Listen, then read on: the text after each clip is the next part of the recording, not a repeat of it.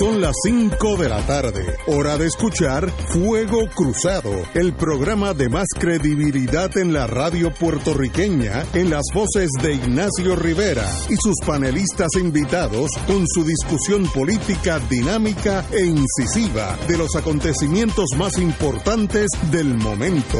Fuego Cruzado comienza ahora.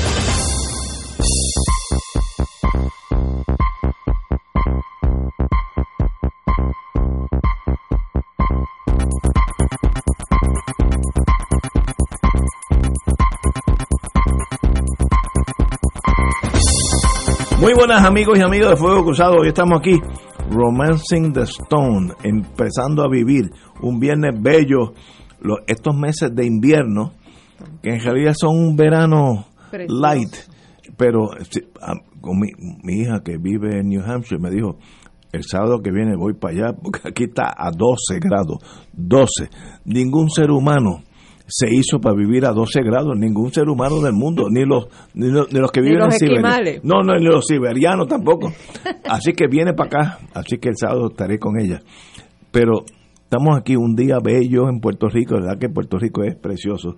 Sí, el, el- el cielo hoy en el viejo San Juan era un azul Sí, eh, añil casi. el Caribe, que alguien lo describió, Precioso. el Caribe que queda al norte nuestro, Ajá. el Caribe que queda al norte y el Pacífico que queda, queda al sur, no sé, hoy en entonces, día, entonces el Caribe queda al norte ahora. y el Atlántico al El sur. que se mudó. Eso dijo la... la- bueno, no voy a ¿Quién? Carmen de Seda fue también. Eh, no, la que dijo- dice que Italia eso- queda al lado de, de Esa fue la epidemióloga que yo la mandé, eh, tiene una beca en geografía básica. No Sí. estoy hablando de cosas, eh, la básica, dónde queda Europa, dónde queda Sudamérica, Argentina queda al sur del Ecuador, ¿sabes? Lo básico, no estamos hablando. Oye, bendito. Pero estamos aquí, Romancing the Stone. Qué bonito, como de, de las palabras de Corregel. Soy boricua aunque hubiera nacido en la luna, y eso es absolutamente cierto. Y hermoso, porque él lo, él lo escribió. Y somos todos puertorriqueños. Él lo escribió en homenaje a las hermanas Lucy y Alicia Rodríguez, eh, que pues se criaron allá en Chicago Sí. y eran unas independentistas totalmente comprometidas con la lucha por la independencia de Puerto Rico. Y como ha, ha habido tanto discrimen contra los llamados New Yorkers, y yo lo sé porque lo conozco de primera mano, ¿Tú has porque yo soy? New Yorker. Eh, yo nací en Nueva York y regresé a Puerto Rico. Quiere decir que tú puedes ser presidente de Estados Unidos. Fácil. Ti- Tienes mi voto. Puede- Tienes mi después de voto, Wilma. voy yo. Este, Tienes mi voto. y, y entonces Juan Antonio, para combatir ese discrimen contra los que hemos nacido allá, pero somos tan patriotas y tan puertorriqueños como cualquiera, pues él escribió Boricua en la Luna. Y Roy Brown, que también nació en Estados Unidos. Sí, Roy Brown. Sí. Yo conocí a su padre y a Roy muy bien. Eh, pero anyway, estamos aquí. Romancing the Stone, disfrutando la vida. Jay Ortiz, Daliot, Saludos, amigo, hermano. saludos a todos los que nos escuchan a esta hora en este programa muy bien escuchado en todo Puerto Rico. Jay Ortiz y yo fuimos víctimas de la Guerra Fría, nos dejó heridas para siempre, de un lado o del otro, pero lo vivimos en Washington aquellos años, donde nuestros hijos, que hoy ya tienen ni- hijos, que somos abuelos, eh, eran chiquititos, me acuerdo de tus hijos pequeñitos y los míos también. Bueno, ahora, ahora mi hija estuvo aquí tres días, eh, estuvo en el suroeste con nueve otras estilistas de pelo. Ella tiene un, en- un salón de belleza en en Washington. Se trajo a nueve personas de allá, estilistas, amigas de ella de diferentes ciudades de la nación americana, y se fueron a Guánica, Guayanilla, Yauco y Peñuela a cortar pelo. La operación era Haircuts for Puerto Rico. ¿verdad?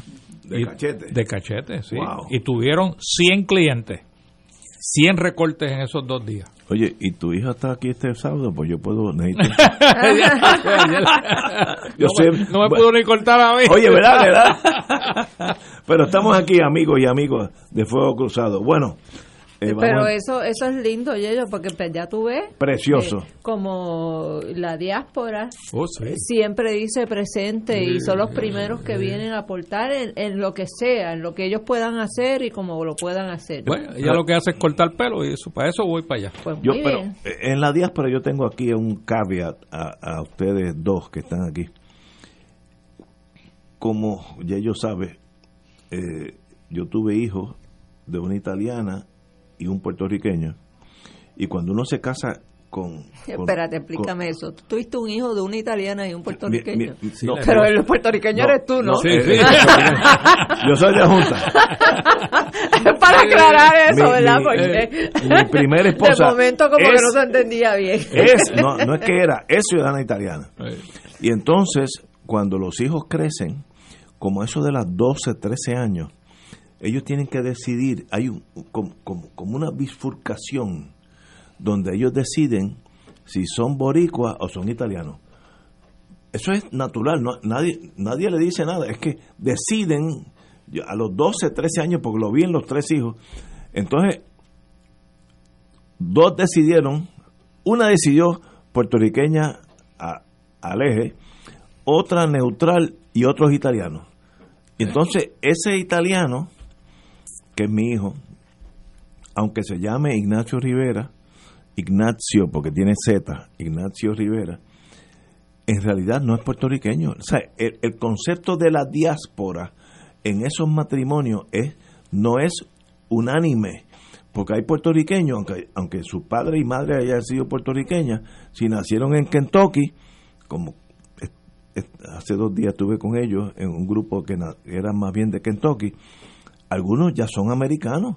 Y eso es saludable para la nación americana, porque te absorbe. Dejas de ser puertorriqueño y eres Kentuckian. En el caso mío, pues, de, de Massachusetts. Y eso, cuando aquí hablamos que tenemos 4 millones de puertorriqueños en Estados Unidos, no es cierto. De esos 4 millones, tal vez dos, y estoy siendo liberal, se sienten puertorriqueños. Los otros dos son norteamericanos de Texas, de Kentucky, de West Virginia, de lo que, donde estén, porque es lo natural. Si yo nazco en West Virginia y mi ambiente, escuela primaria, superior, eh, Universidad de West Virginia, jugué fútbol en West Virginia, yo no, yo no soy puertorriqueño. Ah, que, que nombre es Ramírez, pero no eres puertorriqueño. Ah, que hay unos que sí mantienen eso. Eso también es cierto. Pero el hecho que nosotros nos empezamos a hablar entre nosotros mismos, y llegamos a conclusiones lógicas entre nosotros, no necesariamente la verdad. El exilio nuestro no es de 4 millones. Allá hay a todo gender uno o dos millones que se creen puertorriqueños. Los otros son americanos. Con razón, eso es lo que hizo la, la nación americana una bueno, pero, marchan dos millones en la parada puertorriqueña en Nueva York. pero eso no quiere decir que a la hora de la hora son puertorriqueños. Marchan porque tú eres étnicamente italiano.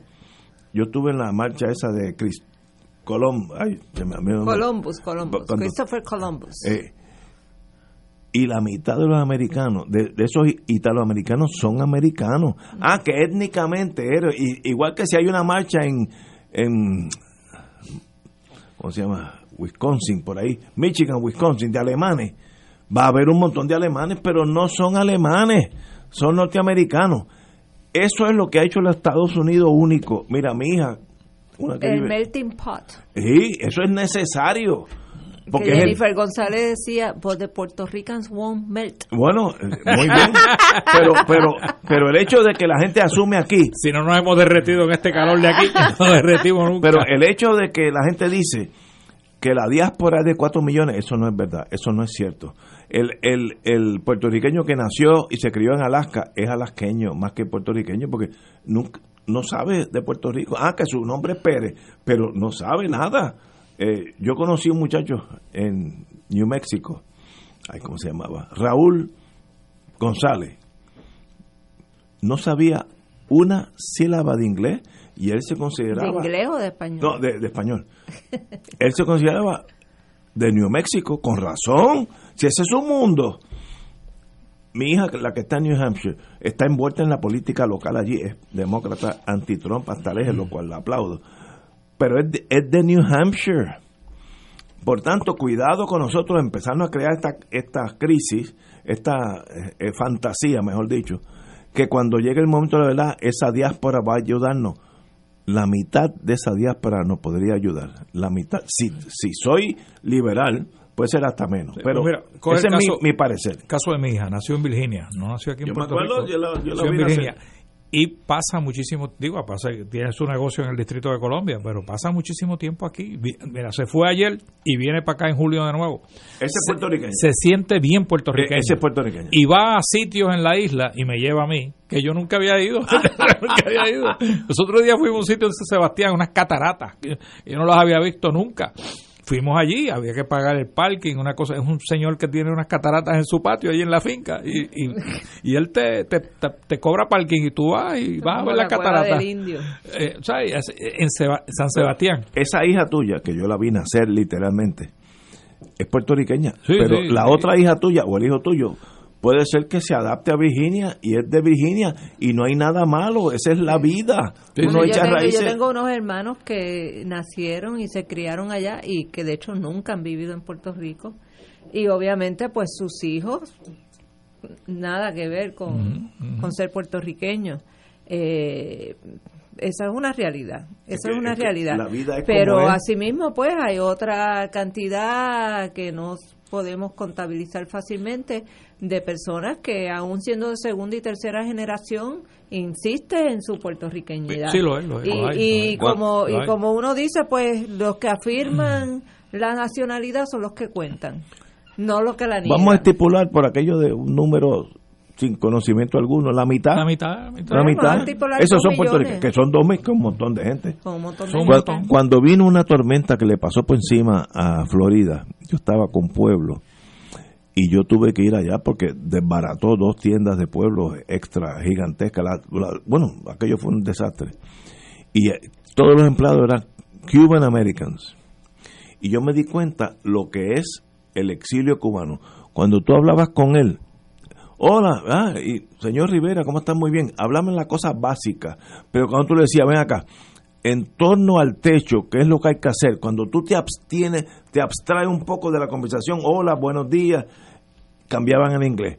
Porque era, ese era su lenguaje, eran hijos. Pero, pero fíjate la diferencia, Ignacio que ellos se identifican como Cuban, American. yo no he oído ningún puertorriqueño que diga yo soy puertorriqueño American. Pero, es que o son puertorriqueños o son americanos, o sea, los que ya, se definieron como americanos, pues se definen pero, sistema, pero tal cosa como Puerto Rican American no, eso no existe. O soy Puerto Rico. Pero el, el sistema eh, en el mundo de inteligencia tú aprendes.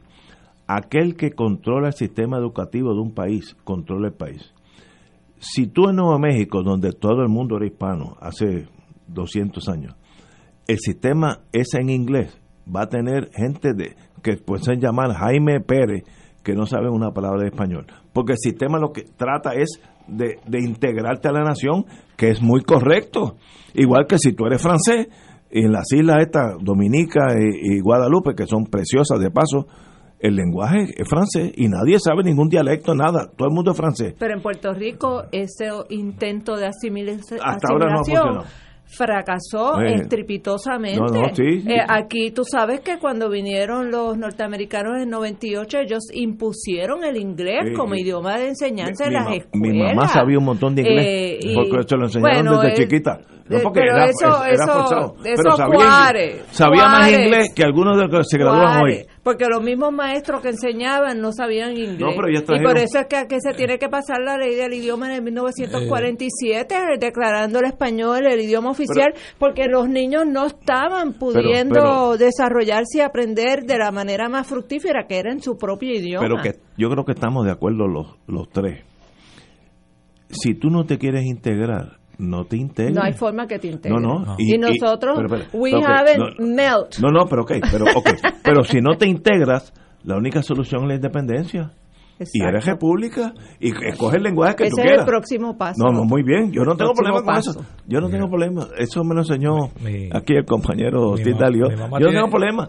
¿Tú quieres ser república? Pues ser república. Mi mamá tiene 97 años. Es de esa generación que... 97 años. de esa generación que trataron de mi mamá hablaba un, inglés. perfecto, pues se lo enseñaron desde chiquita. Y ya ella y ya ella casi no habla ni español ni nada, pero tú le dices, "Do you know English?" Yes. y ahí se acabó.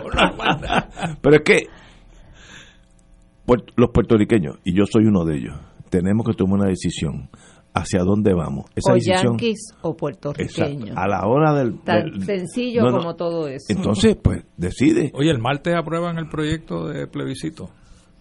¿Qué es esa cosa? Estadidad sí o no. Bueno, está de así o no, pero que me dicen que el no. Yo no he visto el proyecto, eh, pero dice que el, define el no como soberanía política, soberanía puertorriqueña.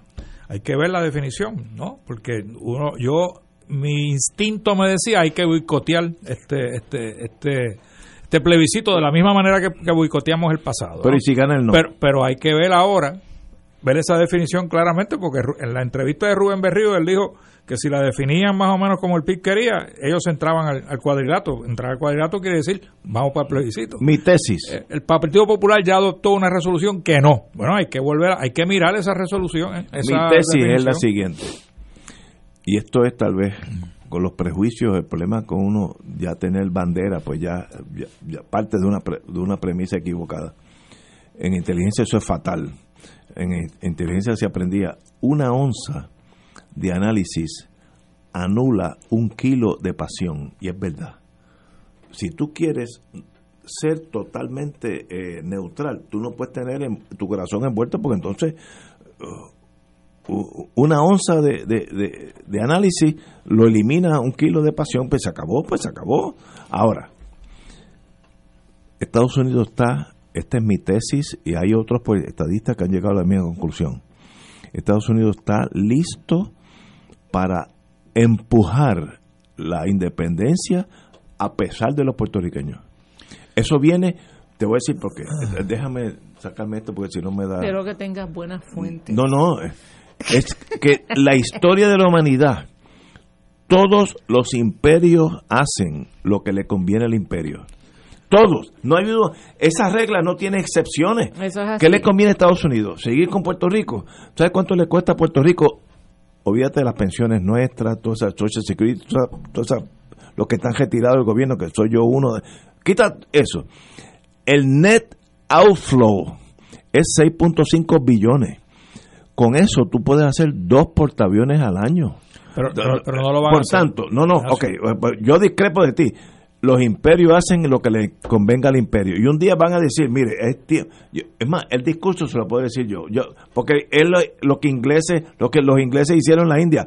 Ha llegado el momento, este imperio es tan benigno que la India ha llegado el momento en que nosotros podemos dejarla ir y tiene el, el beneplácito y la, y, el, y, la eh, fidelidad de- del imperio británico, pero desde el Día de las Madres del año que viene bajamos la bandera y ustedes son libres. Pero la y pasó. es- la- Dejarla pero- ir después de cuántos miles de muertos indios Miles, miles. entre entre Bueno, la- lo que fue lucha Y- armada y se fue. desobediencia No, civil. y se fue.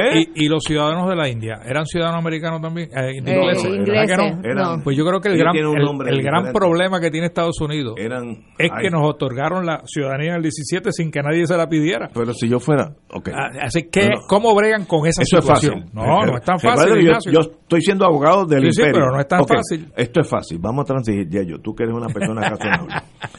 Desde el Día de las Madres, porque hay que coger una fecha Sí. que los puertorriqueños se envuelvan. El Día de las Madres. Los que son estadounidenses siguen siendo estadounidenses. Exacto. Los que ya son americanos y siguen los americanos. hijos de él siguen- Los hijos- pueden pueden optar por hay, esa ciudadanía. hay un caso que se llama ay, eh, italiano que dice que eso no es así necesariamente.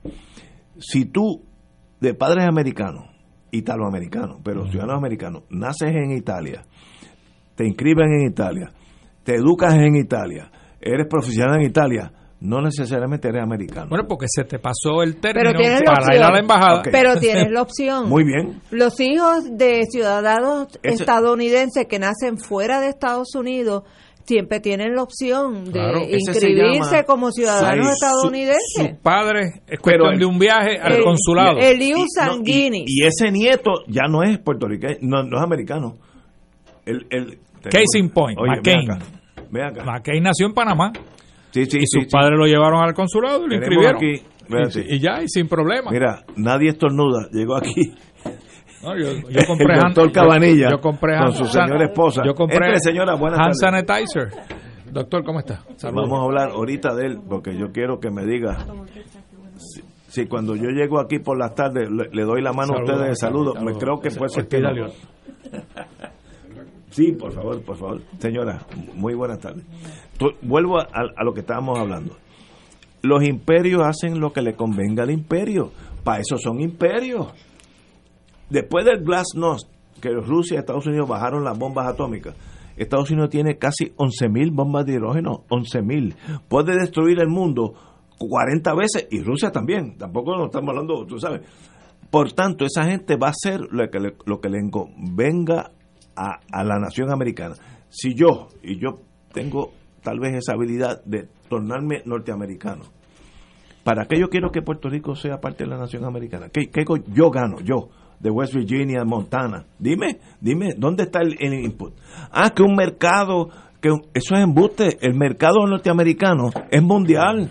Yo tuve un caso hace 10 años eh, con Kmart y yo tuve que ir a Kmart, allá a Detroit. Y aquí había cuarenta y pico de tiendas. En Brasil tenían cuatrocientas y pico de tiendas. Así que el ser Nosotros vamos a seguir comprando a Estados Unidos, seamos república eso viene, independiente, asociada, porque eso es una realidad lo que yo te estoy diciendo es que lo único que vamos a tener entonces la opción de comprarle el, la carne la carne de res a Uruguay, que es más sabrosa y es más barata y poder transportarle en un barco que no sea de la Marina norteamericana. es que tú vas a tener todo porque yo, el imperio, el Día de las Madres que viene, yo me voy. Y tú haz lo que tú quieras. Es más, tú quieres que todo el negocio sea con Sudamérica, no hay problema. Ahora, yo me fui y los 6.5 no se van billones. A ir porque seguimos siendo un mercado cautivo y vamos a seguir consumiendo por cierto tiempo, porque es que eso no va a desaparecer de un día a, otro. A ustedes los independentistas, la historia está con ustedes. It's just a matter of time la, la independencia viene a Puerto Rico. Hay otro estadista que está en la radio también que piensa igual, no voy a decir su nombre, eh, que piensa igual. La independencia viene a Puerto Rico de Washington a San Juan, no es de San Juan a Washington, es al revés. Como como hicieron los ingleses con y, y, los franceses con Argelia, llegó un momento y espérate, esto no me conviene. Después de una guerra, de lucha pero aquí la, guerra, o sea, no es, fue por dar, fue porque no les quedaba de otra. pero en aquellos tiempos, nosotros somos tan y tan buenos, nosotros los norteamericanos, que la independencia viene suave. Yo negocio con ustedes ¿Tú no crees que tú podrías negociar el lado puertorriqueño? Pues seguro. Claro Yo te conozco a ti, pues seguro. Yo me, senté, me senté con los de Heritage y los de Cato y los de Diálogo Interamericano y tuvimos una buena conversación, ¿por qué no? Eh, Gandhi se sentó con los pues británicos y Mandela se sentó con Bota. este, yo me siento con, con Lucifer si me tengo que sentar. Si es para la independencia de mi patria, hablo con quien sea. Y, y, lo vas a hacer si tienes. Ahora, te estoy, te estoy dando la razón. Eso va a pasar y es de Washington a San Juan. No es de San Juan a Washington, es de Washington a Puerto Rico si yo no estoy aquí y ustedes todavía están que son más jóvenes, digan, Ignacio, tenés razón, el imperio va a salir de Puerto Rico porque Esa es la tesis del Partido Independentista puertorriqueño. También, hace tiempo. O sea, que tú debes votar por el PIB en las próximas elecciones. mira, muchachos, me, da la, me da la cosa esa, el coronavirus. Tenemos aquí, muchachos, deja eso. Vamos a una pausa, amigos. Fuego Cruzado está contigo en todo Puerto Rico. Se acerca la temporada de pago de contribución sobre ingresos, el famoso Tax Season. En RJBB and Associates te asesoramos para que al crear tu cuenta IRA tengas la mejor IRA del mercado. Así obtendrás la deducción contributiva que te permite la ley con el instrumento financiero de mejor rendimiento del mercado con garantía de principal. No lo dejes para el 15 de abril. Llámanos para cita y orientación al 787-691-2899 o al 505 1891 proveyendo tranquilidad, transfiriendo tu riesgo. 787-691-2899 o 505-1891. La Academia Nuestra Señora de la Providencia anuncia casa abierta este sábado 29 de febrero de 9 de la mañana a 12 del mediodía. Amplias instalaciones físicas, comedor escolar gratuito, título 1, moderno salón de computadoras y enseñanza de valores, entre otros. Con nuestro lema de acoger, educar y evangelizar para amar y servir. Preparamos a nuestros estudiantes para que sean capaces de crecer espiritual e intelectualmente y así contribuir a la actividad social, científica y cultural de nuestro país. Visítanos en nuestra casa abierta este sábado 29 de febrero desde las 9 de la mañana y conoce nuestros ofrecimientos. Academia Nuestra Señora de la Providencia, 60 años al servicio de la educación católica. Llámanos 787-767-6552. Las farmacias de la comunidad han estado siempre presentes en todo momento, atendiendo tus necesidades de salud para lograr un mayor bienestar. En tu farmacia te conocen, te ayudan y te brindan el mejor servicio a ti y a los tuyos siempre. Visita tu farmacia de comunidad más cercana y apoya lo nuestro. Tu farmacia de comunidad, tu salud, nuestra prioridad. Mensaje de la Asociación de Farmacias de la Comunidad. Ante la posibilidad del inicio de una cadena de contagio con el coronavirus, el uso de medidas básicas de prevención serán de gran importancia para todos. Evite tocar su boca, ojos y nariz sin haberse lavado las manos previamente. Manténgase informado de fuentes oficiales médicas y de salud pública para no crear confusión. Protéjase del coronavirus y otras enfermedades transmisibles. Este mensaje es una aportación de servicio público de la Asociación Médica de Puerto Rico, Clínica Borinquen Medical Services y esta emisora. Fuego Cruzado, el programa de más credibilidad en la radio puertorriqueña, es ahora la tribuna abierta de análisis noticioso, con diversas perspectivas que exploran el trasfondo de lo que acontece a diario y cómo nos afecta. Escucha Ignacio Rivera y sus panelistas invitados de lunes a viernes en Fuego Cruzado en transmisión diferida a las 10 de la noche por Oro 92.5 FM. Y ahora continúa Fuego Cruzado.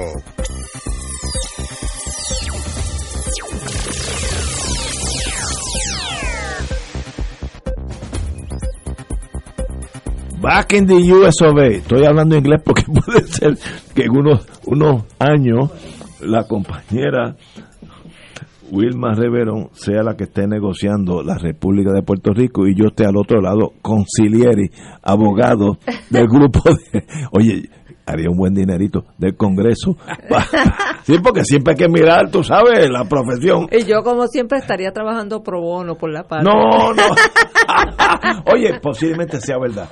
Eso sería trágico. Te aseguro que va a ser así. Y yo te aseguro que en el caso mío no sería así. Yo lo sé. Pero eso lo veremos sooner or later. Como dije, hay una ley de gravedad todos los imperios a la larga hacen lo que le conviene al imperio. Eso, eso no tiene excepciones. Ah, ¿cuáles los intereses en torno a Puerto Rico y Estados Unidos? Pues puede variar, ¿no? En la Guerra Fría era importantísimo. Raimi, los aviones B-52, del cual un primo mío era piloto, eran cargados de bombas de hidrógeno, pero hasta les volaban cada dos o tres días, volaban directo a Sudáfrica, le tomaban una foto a Cape Town y volvían a Puerto Rico, era la misma distancia de aquí a Moscú, pero para abajo en vez de para arriba. Y volaban cada dos, estaban dispuestos a eliminar el mundo. Ya no existe Raimi ya no existe Rupert Road donde había una flota. ya no existe la, la flota de Atlántico. No no existe era lo que, sí, pero pero pero existe pero existen las comunicaciones las sí. comunicaciones electrónicas este okay, y eso sigue siendo importante para Estados Unidos pero, okay. y nuestra y seguimos siendo un, un sitio donde eh, el, el movimiento de, de hacia el sur hacia Venezuela, hacia la República Dominicana, eh, es muy fácil, es muy fácil para Estados Unidos. Yo no quiero ser cínico, todas esas naciones a la larga seguirán el paso de, de ser amigos del, de Estados del Unidos. Teutón del norte. pero eso es para pegarle un bellón a Wilma, no, no, no, no quiero pero, pero yo no yo no creo que, que nosotros siempre vamos a tener importancia geopolítica para Estados Unidos porque seguimos siendo lo que ellos llaman la llave del Caribe seguimos siendo eh, el puente de las Américas. Eh, se cayó la vitrina del Caribe, se estilló en 20 mil pedazos. Ya no somos un ejemplo de, de cuán bueno es ser colonia de los Estados Unidos porque somos un país quebrado. Eh, con una situación social y económica eh, deprimente en estos momentos. Este fin de semana hubo 11 asesinatos. Ese es el país donde estamos Más viviendo. que Holanda en todo un año. Exacto. Este, así que ya desde el punto de vista de vitrina, de show, de ejemplo para el resto de, de América Latina de lo bueno es que ser estar sujeto, subordinado a Estados Unidos, ya eso no existe. Desde el punto de vista militar, pues obviamente los cambios tecnológicos han reducido la importancia, pero no ha desaparecido por completo, porque seguimos siendo estación para telecomunicaciones y comunicaciones electrónicas importantísimas para los Estados Unidos. Y desde el punto de vista económico, si bien es cierto que ellos invierten, ¿cuánto es que tú dices? 6.5 billones, eh, pero ¿cuánto sacan sus corporaciones eh, transnacionales de aquí? Sacan sobre 58 mil millones de dólares, de los cuales como por lo menos 34 mil millones son ganancias este, que con todas las ventajas de las exenciones Pero, contributivas. Déjame decirte algo sobre eso. Eso es una, para mí, una realidad y una falacia, ambas cosas. Eso se llama en medio, aunque estemos aquí con O sea, está- eso es una cantinflada, No, Ignacio. no, eso se llama en me- medicina. eh, No eh, está ni a favor ¿cómo se ni en contra, Eh, sino todo lo contrario. Eh, Es verdad y no es verdad. Eso se llama esquizofrenia si son médicos. Estados Unidos tiene aquí unas, unas plantas de producción norteamericanas, capital norteamericano, que producen billones de dólares. Yo estoy en Puerto Rico porque la General Electric me transfirió aquí porque teníamos 21 plantas. Hoy tienes 3. Eso es. Westinghouse tenía 12, hoy tiene 0. Digital, Eso Digi- fue gracias a las Sí, 936, Digital ¿verdad? tenía cinco, esas cinco plantas Digital eran bien grandes, que eran como 20, pero hoy tiene cero. Por tanto, el hecho de que Puerto Rico, esas, las que quedan, que son más bien manufactura este, eh, de farmacología, ese tipo de mundo, que es un mundo Y electrónica. electrónica, si, Estados, si, si mañana el CEO de esa compañía decide irse, en seis meses están en Irlanda, o en China, o en Japón. Es así. que, eh, partir de la premisa que esta gente saca de aquí 35 billones, es verdad. Ahora, si el ambiente social o político no le conviene, en seis meses están fuera de aquí. Yo viví eso. La planta de Palmer, de General Electric, hubo unos problemas con la unión y todas esas cosas, que aquellas cosas, de, aquellos años difíciles. Y mi jefe me dijo, no, no hay problema. Tienen seis meses para ponerla en, en Irlanda. Y sobró un jabito de la planta. Me dice, ok, tienes un mes para ponerla en Haití. Todavía está en Petionville, eh, en Haití. Así que ese capital productivo no es cautivo, no es como no es como Venezuela que tiene el lago Maracaibo, que es de Venezuela. No importa lo que pase, eh, es de Venezuela. Las pampas son de Argentina. Nosotros tenemos unas industrias que se van al caer de un, de un, de un ladrillo, de un, de un edificio. Porque no, Si las condiciones no les son favorables. Sí, absolutamente. Pero para eso, pues, obviamente tiene que haber un, un, un liderato inteligente que pueda, que pueda, porque lo más importante para las corporaciones transnacionales es la seguridad jurídica. Y yo le he Pero hecho con todos los defectos, no, pero, pero yo le he hecho con todos los defectos que tiene nuestro sistema, eh, yo le he hecho nuestro sistema jurídico en términos de garantizar eh, que, que se pueda hacer negocio en este país con seguridad Pero si jurídica. tú haces una pastilla, Y recuerda los cuatro, los cuatro pilares de Lela. Como las columnitas, las No columnitas no, cortas, yo, las columnas aquí cortas. Delante de un doctor serio que esta gente va a pensar que está- necesitamos psiquiatra. Nos vamos a mandar para Auxilio Mundo a la sección de psiquiatría. No, mira, esta, a la General Electric le da lo mismo hacer un circuit breaker. Eh, No, eh, voy a hablar cosas que a- en- antes eran secretos. Los cohetes de avión a avión, de combate, que se, Sidewinder se llaman, los cohetes de un, que un avión le tira y le da otro avión. El cerebro de ese cohete, que era como del tamaño de una toronja, no una toronja grande, una toronja más chiquita, se hacía en, en arroyo. Era ultra secreto. las operadoras que estaban allí, mayormente mujeres, soldaban con microscopio. Yo nunca he visto eso en mi vida, ni en películas. Miraban por un microscopio, así soldaban. La productividad de esa tienda, de esa planta era extraordinaria, porque ahí no puede haber un error, porque si un piloto dispara una cosa y no sale bien, pues en la vida era cero error. Salían, eso se fue para Alabama. Así que Estados Unidos no tiene que estar aquí. Y entonces, para la cuestión farmacéutica, Estados Unidos puede producir eso en, en Canadá, que son primos la misma religión, la misma raza, ¿sabes? No, no hay, y, y, Canadá quiere que se vayan para allá. Así que esa partir de esa premisa, que Estados Unidos nos saca a nosotros 35 billones, yo creo que es más. Vamos a ponerle 50, pero no tiene que ser así para siempre. Si hay un ambiente hostil, en seis meses se fueron.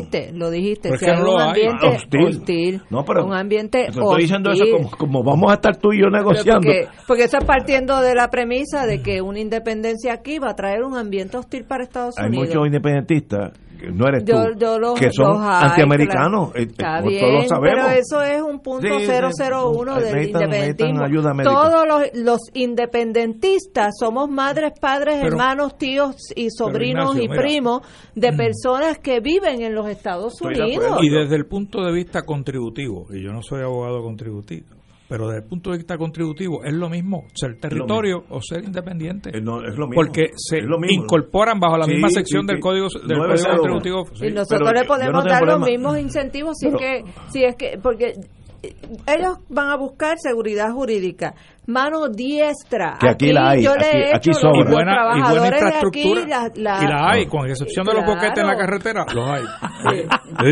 y la infraestructura es cuestión de meterle mano y ponerle al día. Mira, este uno de los problemas de la mano diestra, te voy a decir, problema positivo para Puerto Rico. El problema con muchos de las plantas de y mentes y mentes espectaculares. de, una de las plantas que muchas General Electric debe tener 400 plantas por todo el mundo. Las dos mejores plantas eran las de Puerto Rico y las de Taiwán. ¿Y por qué es eso? No es que somos más inteligentes, pero si un, un empleado, hombre o mujer, en Naguabo, comienza a trabajar con General Electric, él no se va a los seis meses porque tiene otro trabajo, sino se queda ahí. Y llega un momento, a los 2, 3, 4, 5 años, que él conoce ese producto mejor que el ingeniero de la, General Electric, porque estaba allí. Y entonces la productividad de nosotros, General Electric, era extraordinaria, porque los empleados, había empleados de 20, 25 años haciendo lo mismo. Y eran extraordinarios. Y Taiwán igual. Pero, por ejemplo, si tú pones una planta en, en cerca de la frontera con México, el verano se va 20% para otros estados porque hay movimiento. Entonces tú pierdes, tú siempre tienes un cadre de gente que está aprendiendo. Aquí eran expertos, expertos de primera. Entonces nosotros nos dividíamos en mis 10 años en General Electric, o Taiwán o, San Juan y los americanos nos vacilaban. Taiwán, San Juan, the same thing. Eh, Taiwán y San Juan eran la misma cosa, porque éramos extremadamente productivos, porque el talento humano existe aquí. Un país depende de ese talento y aquí está, eso es estipulado. Ahora, cuando estemos negociando, que recuérdate que yo, que yo puedo conceder algunas cosas cuando tú estés del otro lado. Digo yo, quizás quizá el doctor obviamente de esto sabe más que yo, pero eh, este tipo de... No te metas en medicina que te dan una este pela enseguida. No lo sé, pero este tipo de epidemia que estamos ah, teniendo... vamos a hablar de eso ahora. Que, que les pueden llamar pandemia eh, eso es un factor que ha paralizado la, la producción de compañías norteamasí en, China. En China. Eh, no, no, y, mira y mira cómo ha caído la, el, mercado, la bolsa de valores. Así que e, eso es un ingrediente que los que están pensando instalarse en China o en, o en esa área del mundo va a entrar en la ecuación desde ahora en adelante. y el turismo por eso te digo. El turismo en China bajó a cero, estoy seguro. Así que, Así que nos ayuda. Ese tipo de, análisis ah, económico, influenciado obviamente por la cuestión de salud, va a entrar en la ecuación ahora cuando digan dónde vamos a poner la próxima planta. Oye, en China puede desarrollarse otra epidemia y nosotros tenemos que cerrar las operaciones y nos causa una debacle económica a la operación de la compañía multinacional. Oye, pues quizás estando más cerca de Puerto, acá en Puerto Rico es más seguro. ¿no? Esas son cuestiones que obviamente hay que una promoción de, de turismo que diga if you can go to the Chinese wall, come to the Puerto Rican fortified walls. oye, y le digo esto porque aquí la gente del gobierno a veces se, nos van, como dicen en la Junta, por encima de los gandules. Que nadie diga que aquí estamos velando el coronavirus porque el turismo baja a cero. Así que suave, porque aquí la gente exagera, ¿no? Y estamos tomando medidas. Suave con el pánico. Bueno, por eso es lo que ha hecho el pero, presidente Pero vamos a dejar que el doctor no, ah, nos ilustre. Yo creo que sí. vamos si hay razón para pánico o no. No, vamos a una pausa y vamos... El mundo entero. No me diga eso, doctor. Vamos a una pausa. Vamos. Y regresamos. Fuego Cruzado está contigo en todo Puerto Rico. La Academia Nuestra Señora de la Providencia anuncia casa abierta este sábado 29 de febrero de 9 de la mañana a 12 del mediodía. Amplias instalaciones físicas, comedor escolar gratuito, título 1, moderno salón de computadoras y enseñanza de valores, entre otros. Con nuestro lema de acoger, educar y evangelizar para amar y servir. Preparamos a nuestros estudiantes para que sean capaces de crecer espiritual e intelectualmente y así contribuir a la actividad social, científica y cultural de nuestro país. Visítanos en nuestra casa abierta este sábado 29 de febrero desde las 9 de la mañana y conoce nuestros ofrecimientos. Academia Nuestra Señora de la Providencia, 60 años al servicio de la educación católica. Llámanos 787-767-6552. El Centro de Evangelización y Catequesis de la Vicaría de Carolina les invita a su retiro de cuaresma auspiciado por Unidos contra el Hambre, con los recursos Diácono José Jaramillo y Diácono Richie López. Retiro cuaresmal sábado 7 de marzo, una de la tarde. Centro de Evangelización y Catequesis Arriba Heights, Carolina. Información y registro 300-4959-276-1413. Fanático del deporte la mejor información y el mejor análisis lo escuchas los sábados a las 2 de la tarde por Impacto Deportivo con Javier Sabat y el más completo elenco en deportes por Radio Paz 810 AM y en las redes sociales Facebook Impacto Deportivo Radio PR Twitter e Instagram Impacto underscore Deport juntos, impactando el deporte nacional. La convocatoria permanece abierta para cada primer sábado del mes cuando unidos recibimos la aurora del nuevo día con rezos, cantos y alabanzas en otra misa de madrugadores, la celebración eucarística, donde proclamamos la gloria de nuestro Padre Celestial y agradecemos los dones recibidos por su infinita misericordia el sábado 7 de marzo. Te esperamos nuevamente en el Santuario Nacional de Nuestra Señora, Madre de la Divina Providencia en Cupey, desde las 5 de la mañana. Transmisión en directo por Radio Paz 810 AM y Radio Paz 810.com, Oro 92.5 FM y radioorofm.com. Info al 787-646-9448 o santuario de la providencia.org. Y ahora continúa Fuego Cruzado.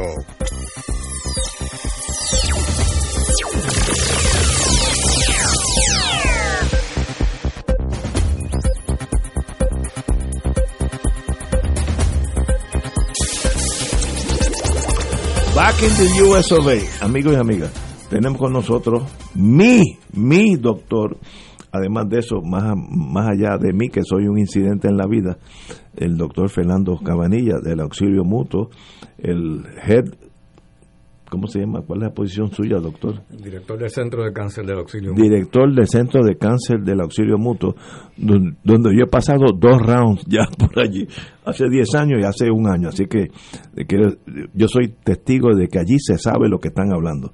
Un privilegio tenerlo aquí, don Fernando Cabanilla, y tenemos que hablar del tema del mundo yo prendo, yo me desvelo por la noche, yo me levanto como a las 2 y a las 4 y veo un poquito de televisión en lo que cojo sueño y el mundo entero está hablando del coronavirus. Yo tengo la estación francesa, la estación italiana, eh, la, de eh, BBC, Estados Unidos ni hablar.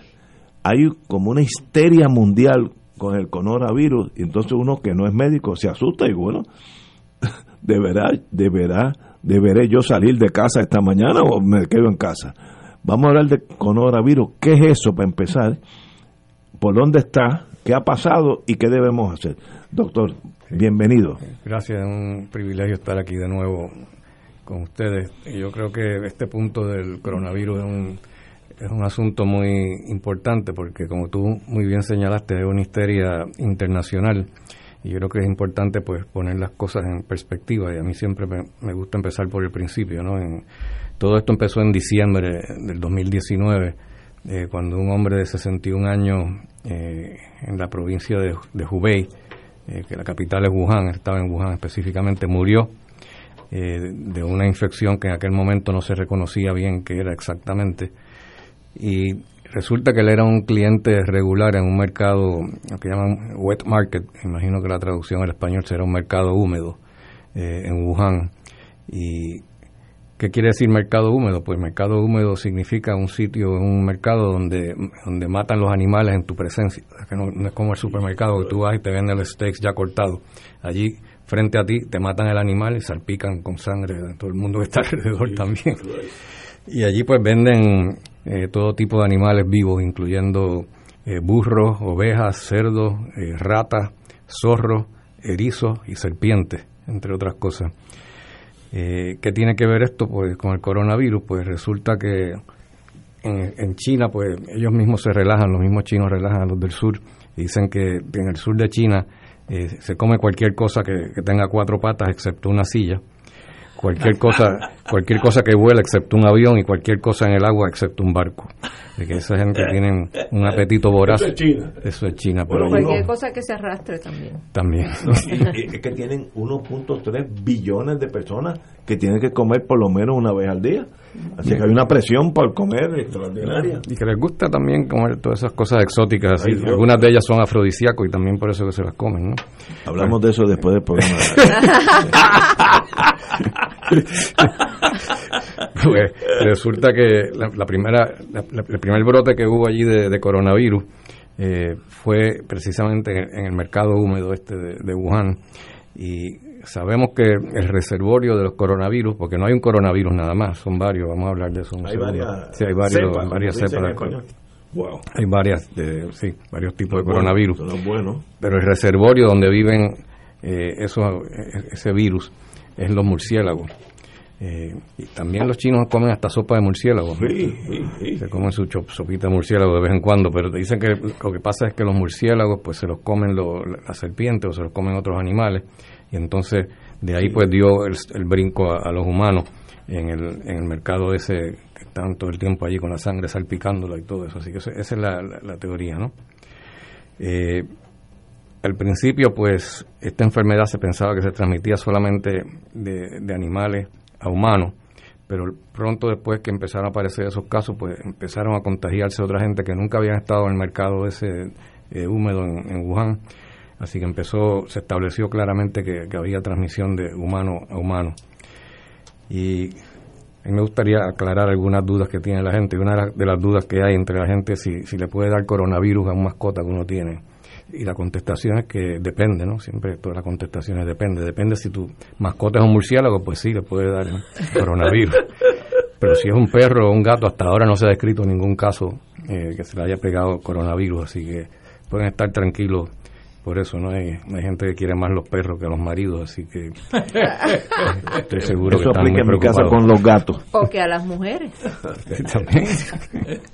Pero con los con las mascotas no hay problema hasta el presente. Eh, por el momento no, pero no descartan que pueda a lo mejor brincar, a, otro animal también, así que hay que estar pendiente. Dicen que si, que si alguien conoce algún caso que haya pasado a, los perros, eh, pues tiene que reportarlo inmediatamente. ¿Cómo rayo uno va a saber que, el perro tiene si no le hacen la prueba? ¿no? Para nosotros los ignorantes de la medicina, ¿qué es el coronavirus? Yo ahora mismo estoy hablando con ustedes, me siento bien, etcétera ¿Cuándo yo me doy cuenta que yo puedo tener coronavirus? ¿Cuáles son los síntomas básicos? Sí. Ah, ¿Qué, eh, yo sentiría? Sí, este, iba a discutir eso pronto, pero si quieres podemos discutirlo ahora. No, no, continúa. Pues, vamos, vamos, a, sacar ese, punto del medio, sí, porque los síntomas de, infección con coronavirus coronavirus 2019, por eso que quería hablar de los otros coronavirus, pero el, coronavirus este, el, que causa la enfermedad esta, que llamamos ahora COVID-19, eh, los síntomas son idénticos a la influenza. Es como una monga. Eh, es una monga fuerte, como una influenza, ¿no? Y las características de, de, una influenza pues son eh, tos, una tos seca bastante prominente, fiebre, escalofrío, y un malestar general bien severo, ¿no? Y eso pues eh, puede desembocar en una dificultad para respirar, porque si le da la, pulmonía que le da a muchos de estos casos que tienen coronavirus 2019, pues se, puede poner malo el paciente y puede terminar en intensivo y morirse. esos síntomas, pues como tú dijiste, una monga, pero no es una monga monga, porque en Puerto Rico, pues el término monga pues es bastante eh, eh, como diría, no es muy discreta la, la, descripción de una monga. Eh, un catarro o una monga común y corriente, pues la gente usualmente tiene dolor de garganta, congestión nasal, estornudo y no hay fiebre. Usualmente con, con, con catarro o una monga común y corriente no hay fiebre. Puede que haya quizá unas decimitas, pero fiebre definida como 38.3 eh, Celsius o más o eh, 100.4 eh, Mira, aquí me acaban de decir que detectaron el primer perro con coronavirus. Ay, mi madre. Que detectan el primer perro con coronavirus. Yo no sé si eso es relajo o no, pero seguro que no fue aquí en Puerto Rico que lo detectaron, porque aquí no le quieren hacer la prueba. en Hong Kong. en Hong Kong. Bueno, pues eso, esa es la diferencia, ¿no? es como una monga, pero sin fiebre. Con fiebre. Con, fiebre. Sí, porque la, monga, la monga que llamamos catarro común y corriente no tiene fiebre. Lo que tiene es dolor de garganta, congestión nasal, estornudo. Eso no ocurre usualmente en coronavirus. Solamente 5% de los casos de coronavirus presentan con un cuadro así de una monga común y corriente. Algunos no tienen ningún síntoma, síntoma en absoluto. Eh, hay casos que son asintomáticos. Esa es una pregunta. Si yo tengo coronavirus asintomático, yo sigo mi vida normal. Estaría aquí hablando sin saber o, tengo algo que me... Exactamente, eso puede puede pasar. Pero lo puedo transmitir. Exactamente, por eso... Ese es el peligro. Eh, de, eso que, ¿Y que, hay gente que tiene como anticuerpos o No, no se sabe a qué se debe, pero Igual que hay gente que son más inteligentes, otros, son otros no son tan inteligentes, pues hay unos que son más susceptibles a que se, pongan bien malos y se, pongan bien enfermos y otros pues lo, toleran mucho mejor. No es anticuerpo, porque anticuerpos no pueden tener, porque esto es un virus nuevo, es un virus que uno nunca ha estado expuesto, así que no puede tener anticuerpos en contra de un virus que acaba de, salir, ¿no? Bueno, pues entonces vamos a hablar acerca de los otros coronavirus, ¿no? Porque el coronavirus, pues no es un, como dije ahorita, no es un virus solo, son eh, varios tipos de virus. Eh, está uno que fue que causó histeria, más histeria que, ahora, pero duró menos tiempo la histeria, que es el llamado SARS, que ocurrió en el, en el 2003. Eh, el SARS, pues tenían terror la gente porque mataba 10% de la gente que, infectaba, pues morían. ¿Y se inició en el mismo sitio? Eh, se inició en China también. Y el, el MERS, eh, el MERS es que Middle Eastern Respiratory eh, Syndrome, creo que, le llamaban, ese se originó en Saudi Arabia, ese fue en el 2012. Ese fue todavía más limitado, por eso era peor, ese mataba 35% de las personas infectadas. Entonces uno se pregunta, ¿cómo puede ser que controlaron tan rápido esa infección, esas dos infecciones? Eh, sin embargo, el coronavirus no, ha sido posible controlarlo. la forma que lo controlaron pues no, no fue matando a los murciélagos, fue, fue que eh, se dieron cuenta que ponían en cuarentena a la gente que tenía SARS y MERS y evitaba que, que, entrara en contacto con otras personas y se acabó el se, acabó la, el, contagio. entonces eh, el problema es que con el coronavirus no es posible hacerlo ¿por qué? por lo que estamos hablando ahora mismo que hay gente que no tiene síntomas o, o están incubando el virus y son capaces de contagiar aún en el periodo de incubación antes de que se sientan enfermos. Entonces tú no puedes obviamente poner a una persona en cuarentena si no tiene síntomas. Así que ese ha sido el problema eh, mayor. Y yo, yo pues me, di cuenta eh, hace ya casi un mes atrás y escribí una columna diciendo, ah, me arriesgué a decir en, una columna en el 2 de febrero, dije que, que, no hay grandes esperanzas de poder controlarlo y lamentablemente en menos de un mes ya se comprobó lo que lo que yo dije eso no, no hay forma de, que lo puedan controlar si tú vas en un avión te sientas al lado de una persona que tiene coronavirus y no tiene síntomas o todavía no, no tiene síntomas está presintomático te lo va a pegar y no hay forma de, controlar eso los chinos lo que han hecho pues ellos son propensos a hacer las cosas de forma tomar medidas draconianas. Lo que han hecho es que han cogido a toda la gente que vive en Wuhan y prácticamente no dejan salir a nadie de las casas. Ellos están estudiando en las casas, están cogiendo los cursos online. Eh, muy pocas personas les permiten eh, salir y si salen pues tienen que estar a seis pies de distancia de, otras personas. Están haciendo lo mismo en Italia, doctor. Bueno, en Italia aprendieron con los chinos. ¿Sabes lo que está pasando en China con la epidemia esta? Está bajando. es la ventaja de estar cerca un país del otro, ¿verdad? Bueno. suave, suave, suave. Es una pregunta, doctor. Usted dijo, se, se, sienta uno al lado de, en el, en el avión, al lado de una persona que lo tiene. Asintomático. Asintomático, pero el sentarse nada más y estar ahí sentado no, no, no, es lo que se le pega a uno. Tiene que haber algún tipo de... Muy buena pregunta. Este, precisamente ayer había una una sesión en la legislatura aquí en Puerto Rico donde estaban hablando cómo, cómo se pega. Y realmente pues estaban diciendo que la única forma es por, por este, si te tosen encima eh, las vías respiratorias te sale el, virus para afuera pero también se piensa que igual que la influenza si la persona digamos tose y cae encima de una superficie entonces tú vienes y tocas esa superficie te llevas la mano a los ojos a la boca a la nariz ahí ya agarraste la, la, infección. Así que esas son las dos formas que, que, se, se, riega la, enfermedad. Eh, estoy seguro que a la gente también le interesa saber cuán seria es la enfermedad, ¿no? Porque, como dijo ahorita, pues puede ser... Si yo cojo, yo cojo, yo estoy más bien bien de salud, fíjate, yo cojo coronavirus, usted me examina y dice, lo tiene, ¿qué pasa? bueno, pues... ¿Qué posibilidad tengo de yo vivir o morir?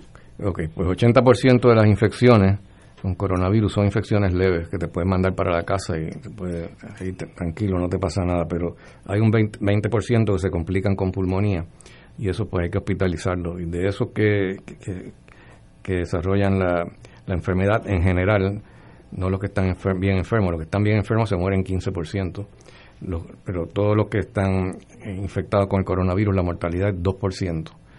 De hecho, es interesante porque... ¿Y cómo es eso en torno a los otros virus que hemos pasado? Bueno, con, influenza...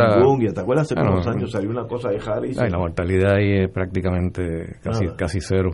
Eh, con influenza, la mortalidad usualmente es por ahí como 0.1%, o sea, uno, uno de cada mil eh, mueren. La influenza llega a Puerto Rico casi todos los años, ¿no? Sí, la influenza mata más gente, hasta ahora está matando más gente que el coronavirus pero no es porque la mortalidad sea mayor, es porque infecta más gente, es mucho más infecciosa que el coronavirus.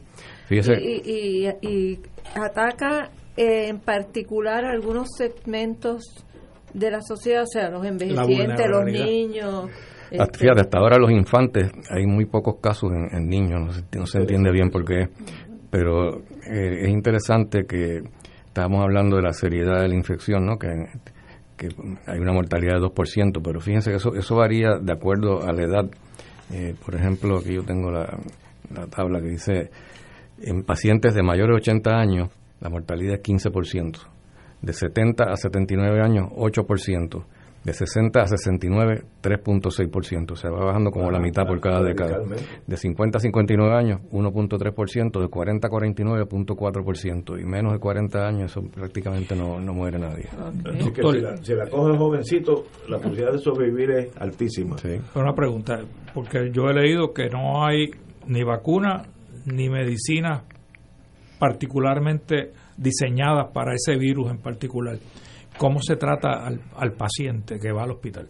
Ok, pues lo primero que hay que hacer, eh, hay que tener un protocolo eh, para empezar en, el hospital este, o en todos los hospitales. Eh, uno de, los, de los problemas precisamente ahora con, el gobierno que se ha criticado mucho es que han sido bien lentos en, responder a la emergencia esta que, que, está ocurriendo en el mundo entero, que no ahora pues eh, organizó la gobernadora un task force Eh, en el Task Force, eh, ella dice que la idea del Task Force, a donde lo tengo por aquí, que no quiero citarla incorrectamente, dice que el Task Force es para trabajar con el coronavirus de surgir algún caso. O sea que en vez de estar proactivo, están esperando que ocurra el primer caso para entonces actuar. Como tienen que estar ya, eh, no solamente. preventivo, ¿no? Hay que hacer eh, prevención, eh, pero también hay que saber cómo manejar cuando venga una persona sospechosa. No que esté ya confirmado el caso, sino que tenga sospecha de que pueda tener coronavirus. Pues hay que tener ciertas directrices, ¿no? Para qué uno va a hacer con esa paciente. Si le llega uno al consultorio, por ejemplo, y tiene una sala de espera, uno no quiere, no quiere que esté allí sentado al frente de todos los pacientes que vayan a contaminarlo. También al personal paramédico, pues también hay que protegerlo, así que tiene que haber cierto protocolo para hacer eso, pero ellos están esperando que ya haya un caso para entonces actuar. Lo que hay que hacer es, desde el principio, cuando se sospecha el caso, hay un, hay un protocolo del CDC que dice que idealmente pues la ambulancia deben llamar si están transportando un paciente que se sospeche coronavirus, deben llamar a la sala de emergencia y alertarles que, va, que van de camino para que ellos entonces aguanten el paciente afuera, les pongan una mascarilla, se preparen, eh, si hay un cuarto con presión negativa, no con presión positiva, como habían dicho hace un tiempo atrás en el gobierno, Departamento de Salud, pues nos dijo que había que aislarlos en un sitio, en un cuarto con presión positiva. Es negativo. Es negativa. Pero lo dijo el secretario de Salud. imagínate. Exactamente. Suave, muchachos, suave. Entre el secretario de Salud y la epidemióloga del Estado estamos bien protegidos. Pero, presión positiva quiere decir que el, que el, que el cuarto sale, el aire de para afuera y lo disemina por todos lados. Presión negativa es que, entra para que, para que no para que entonces proteger al, al público. ¿no? Tenemos que ir a una pausa, son las 6 de la tarde, regresamos con el doctor Fernando Cabanilla. Fuego Cruzado está contigo en todo Puerto Rico. Aquí la llama se enciende cada tarde a las 5 porque escuchas Radio Paz 810 AM, WKBM San Juan y retransmite en diferido WOROFM Corozal San Juan, la Casa de Fuego Cruzado, el programa de más credibilidad en la radio puertorriqueña.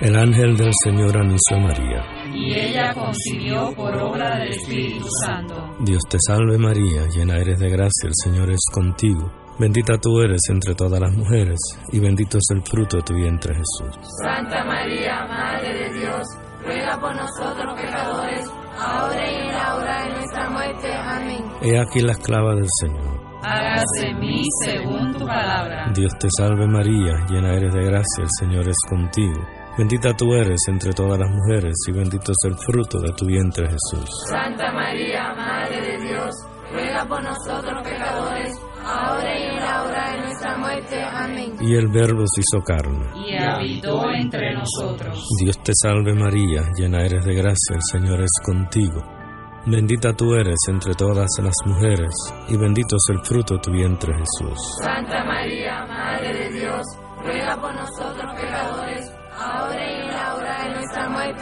Ruega por nosotros, Santa Madre de Dios. Para que seamos dignos de alcanzar las promesas de nuestro Señor Jesucristo. Oremos. Derrama, Señor, tu gracia sobre nosotros, que por el anuncio del ángel hemos conocido la encarnación de tu Hijo, para que lleguemos por su pasión y su cruz a la gloria de la resurrección, por Jesucristo nuestro Señor. Amén. Gloria al Padre, al Hijo y al Espíritu Santo. Como era un principio, Amén. Los rotarios se preguntan antes de actuar, ¿es la verdad? ¿Es equitativo para todos los interesados? ¿Creará buena voluntad y mejores amistades? ¿Será beneficioso para todos los interesados? Mensaje del Club Rotario de Río Piedras. Y ahora continúa Fuego Cruzado.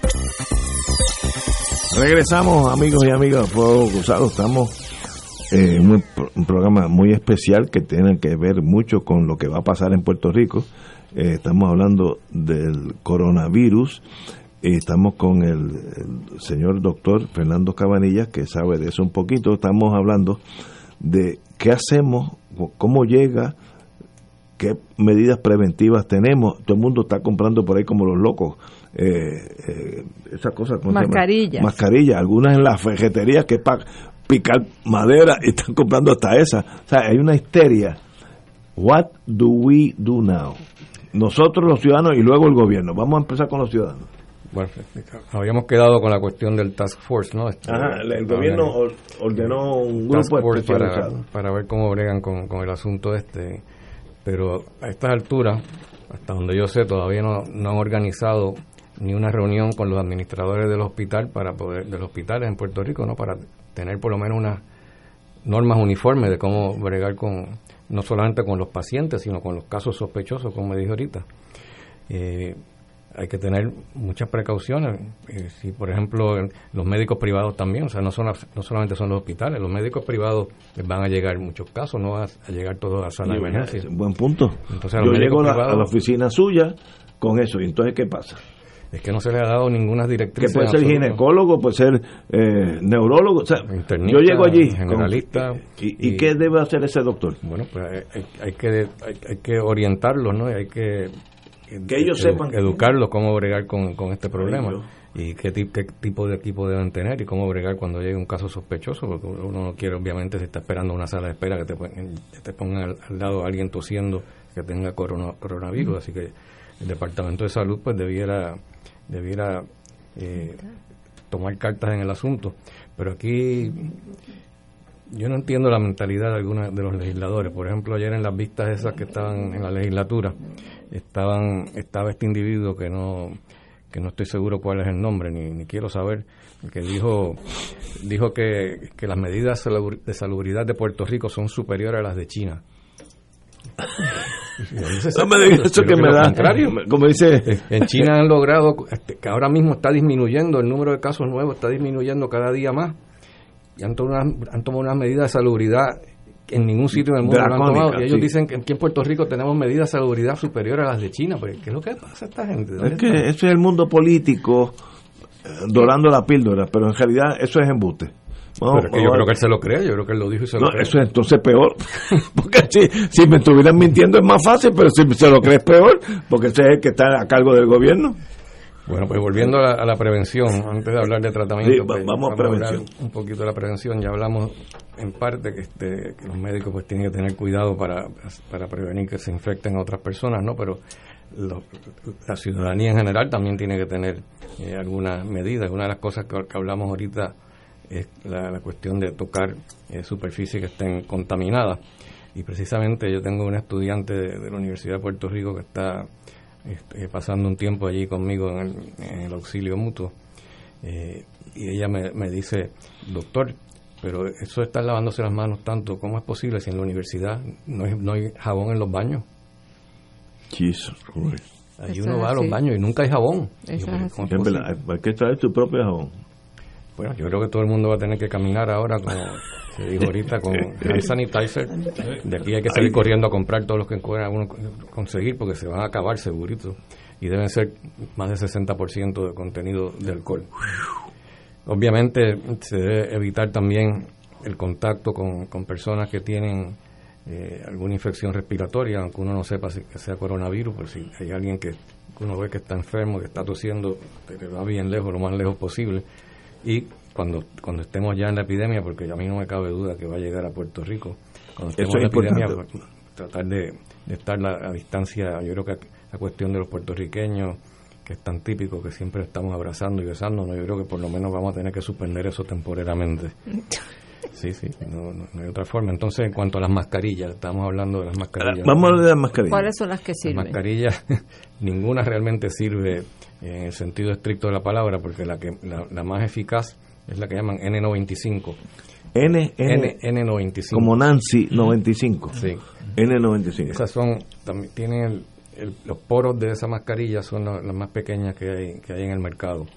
Pero entonces está todo el mundo anunciándolas como la gran cosa. Yo me puse a chequear el otro día el tamaño del virus. El, el virus cabe como tres o cuatro veces eh, es como tres o cuatro veces más pequeño que el poro de, esa mascarilla. Así que, y el, otro problema, doctor, yo le estaba diciendo a Ignacio, yo estuve en Home Depot ayer por la mañana, estuve después en otra ferretería de renombre nacional eh, y no tenían esa mascarilla. Se acabaron. ¿Y por qué en la ferretería? Pues en la ferretería venden mascarillas para todos. Y para protegerse de cuando están lijando. Este, sí, sí, sí, pero eso es para, para acetileno. Pero, después que sea N95 sirve, ¿no? Ah, el problema es que no las hay, no las había. Yo creo que yo me llevé las últimas que quedaban en Home Depot. Pues, posible.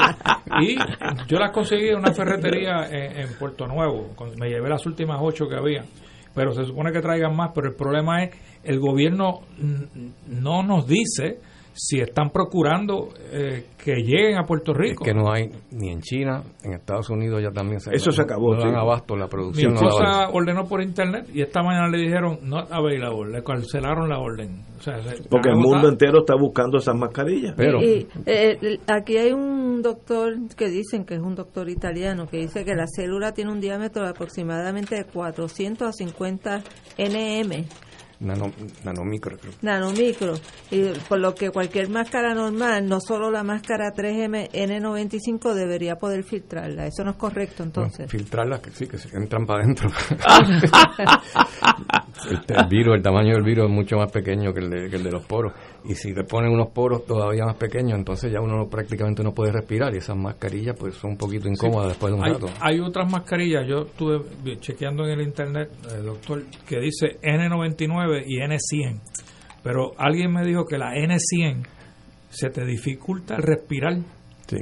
Porque, porque tapa todo, inclusive el oxígeno, ¿no? Exactamente. Eh, por eso es que hablan de la N95. Exacto. De hecho, las enfermeras en China que están usando esas mascarillas N95 ya se están quejando que se le están llenando la, boca de, los, labios de, blisters y la nariz también después con tanto tiempo con puesto porque allí lo tienen que tener todo el tiempo puesto. Y, la gente tiene que salir con mascarilla para afuera si en China sale sin una mascarilla para afuera se puede meter te, pueden llevar, y uno debe empezar a viajar con mascarilla doctor yo creo que si, vas a viajar, en, un, avión, primero que no vayas a China, eso olvídate tú de los peces colores. Ni a Italia. Hay un baratillo, 50 dólares por un pasaje a China. pues sí, yo diría que como ya en, en, Estados Unidos ya esto está en la comunidad, o sea, está en la comunidad general. Antes los casos que habían eran todos que habían estado en China y se habían contaminado ya, ¿no? Pero acaba de, ocurrir un caso, se describió hace dos días atrás, que lo adquirió en la comunidad, nunca estuvo en contacto con, con ningún, ninguna persona que haya llegado de China, ni con nadie que se supiera que tuviera coronavirus. De hecho, yo no sé cómo le hicieron la prueba, que no había ninguna indicación para hacerla, fue insistencia del médico, que por alguna razón lo, lo sospechó. Claro, recuerden que California tiene un tráfico aéreo bien grande con China, es la primera, el primer estado. una población china grande. También tiene una población china bien grande, así que no extraña que haya pasado de esa forma, ¿no? Pero quiere decir que ya, ya ese virus está en la comunidad, así que si ya está por ahí, pronto se va a diseminar por, por todo Estados Unidos. Si, si hace dos días atrás el, CDC hizo unas declaraciones precisamente que, que hay que prepararse para lo peor, porque no es cuestión de si llega o no llega, es cuándo va a llegar. Cuándo va a llegar no se sabe, pero obviamente ya llegó es cuestión de prepararse para igual que, que, pasó en China que van a tener que cerrar escuelas. Eh, en Italia este, las misas las han suspendido los funerales los han suspendido también a menos que sea alguien bien cercano eh, no puede ir a, un funeral. Están tomando medidas bien bien drásticas también. Así que lo de las mascarillas, pues eh, realmente dicen que la, la, ventaja principal de las mascarillas no es tanto que filtren el virus, sino que te protegen de si tú tocas alguna superficie que está contaminada, pues eventualmente sin darte cuenta pues vas a llevarte la mano a, la, boca, a la nariz, a los ojos y aquí pues por lo menos te protege de no tocarte eh, la, nariz y, la boca. Eh, una vez te quitas la mascarilla pues obviamente te tienes que lavar las manos bien, tienes que lavar de todas formas frecuentemente y usar los guantes que usan en los hospitales. Bueno, el personal paramédico definitivamente va a tener que hacer eso. Este... Pero uno, pues, pues, la ciudadanía en general podría empezar a usar guantes y mascarillas. Eso es incómodo, porque esos guantes, después de un rato, si empieza a sudar. Te suda, sí. ¿Y, qué, qué, qué, debe hacer uno? Yo Ya yo aprendí en María olvidarme del, del Estado, olvidarme del gobierno vamos, no existe. Yo estoy solo en Torre de la Reina con mi esposa y un montón de gente que vive en mis pasillos. ¿Qué medidas básicas debemos tomar? lo básico. Quedarse en su apartamento. Bueno, no volver a salir. como en China. No salir a volver a salir hasta que Eso pase que la pandemia. de barbecue, cero barbecue. El día de las elecciones salimos a votar, manda, ¿no? ¿Qué, qué uno hace? No, no, no, no salgan a votar, no salgan a votar.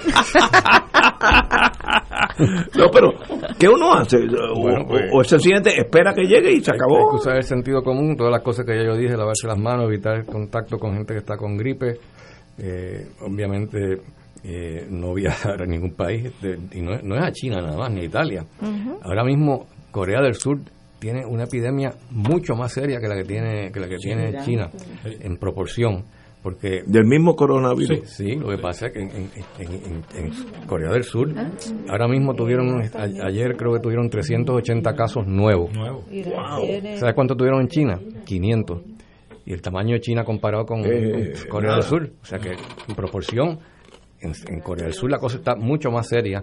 Y obviamente yo creo que la, la razón es que los chinos han sabido bregar con el problema. Eh, tienen, un- tienen mucho más salubridad que el resto, medidas de salubridad mucho más severas que el resto del mundo. En Corea del Sur pues no han, no han hecho, no, han tomado las mismas medidas de precaución y se, y- y se ha diseminado muchísimo más. Pero ya que estamos hablando de, de eso, de los números de, de, de- de coronavirus, eh, quiero mencionar algo que me pareció muy interesante porque eh, investigando el tema este, pues me puse a mirar este lo- los números de- que hay, que hay de, del coronavirus eh, y hay un total de 83 mil casos eh, en el mundo entero. 83 mil en el mundo entero. En el mundo entero, pero cla- 96% son en China, ¿no? Porque ahora que está empezando a salir de, de China. De hecho, en China, en Wuhan, están bajando cada día más los casos y ahora están empezando a aparecer algunos en Beijing. Eh, o sea, está aumentando la, la incidencia en, En Beijing. otras ciudades.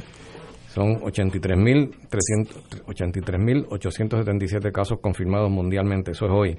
Mañana va a ser mucho más, obviamente. 94% son en China. Eh, la provincia de Hubei tiene aproximadamente unos 73.000 casos. O sea, casi todo está en la provincia de Hubei, que la capital es Wuhan, ¿no? Y esto, pues, así de primera instancia le parece a uno que es una barbaridad el número de casos que hay en China. Pero recuerden que en Hubei, la población de Hubei, de la provincia de Hubei, es 59 millones de casos. Entonces, Personas. perdón, sí, de personas. 73 mil casos eh, en, 150, en- en 59 millones de personas representa 0.1%, o sea que solamente uno de cada mil personas se han infectado.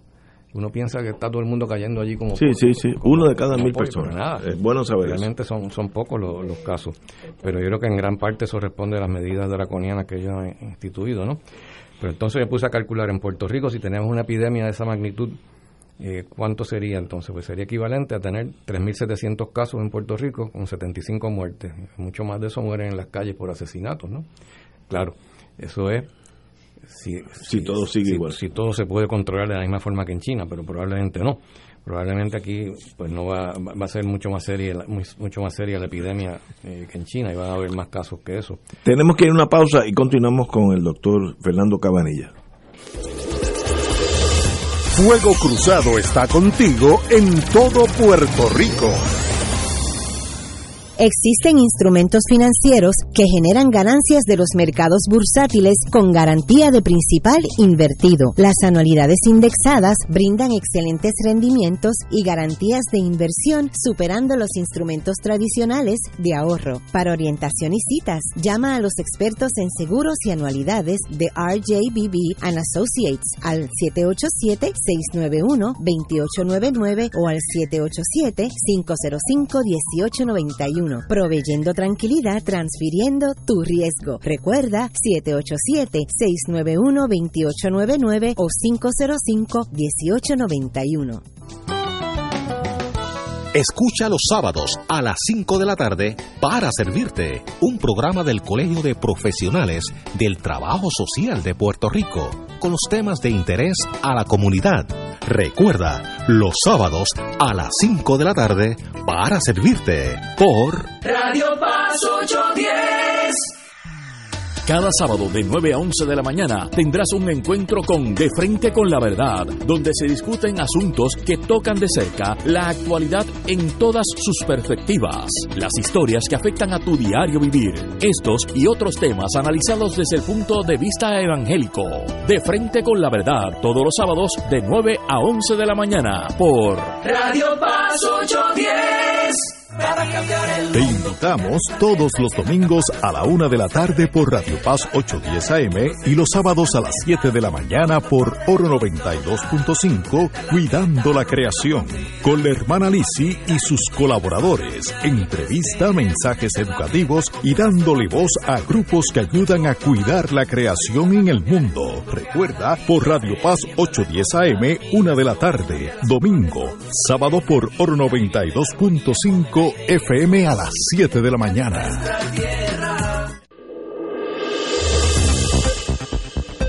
Y ahora continúa Fuego Cruzado.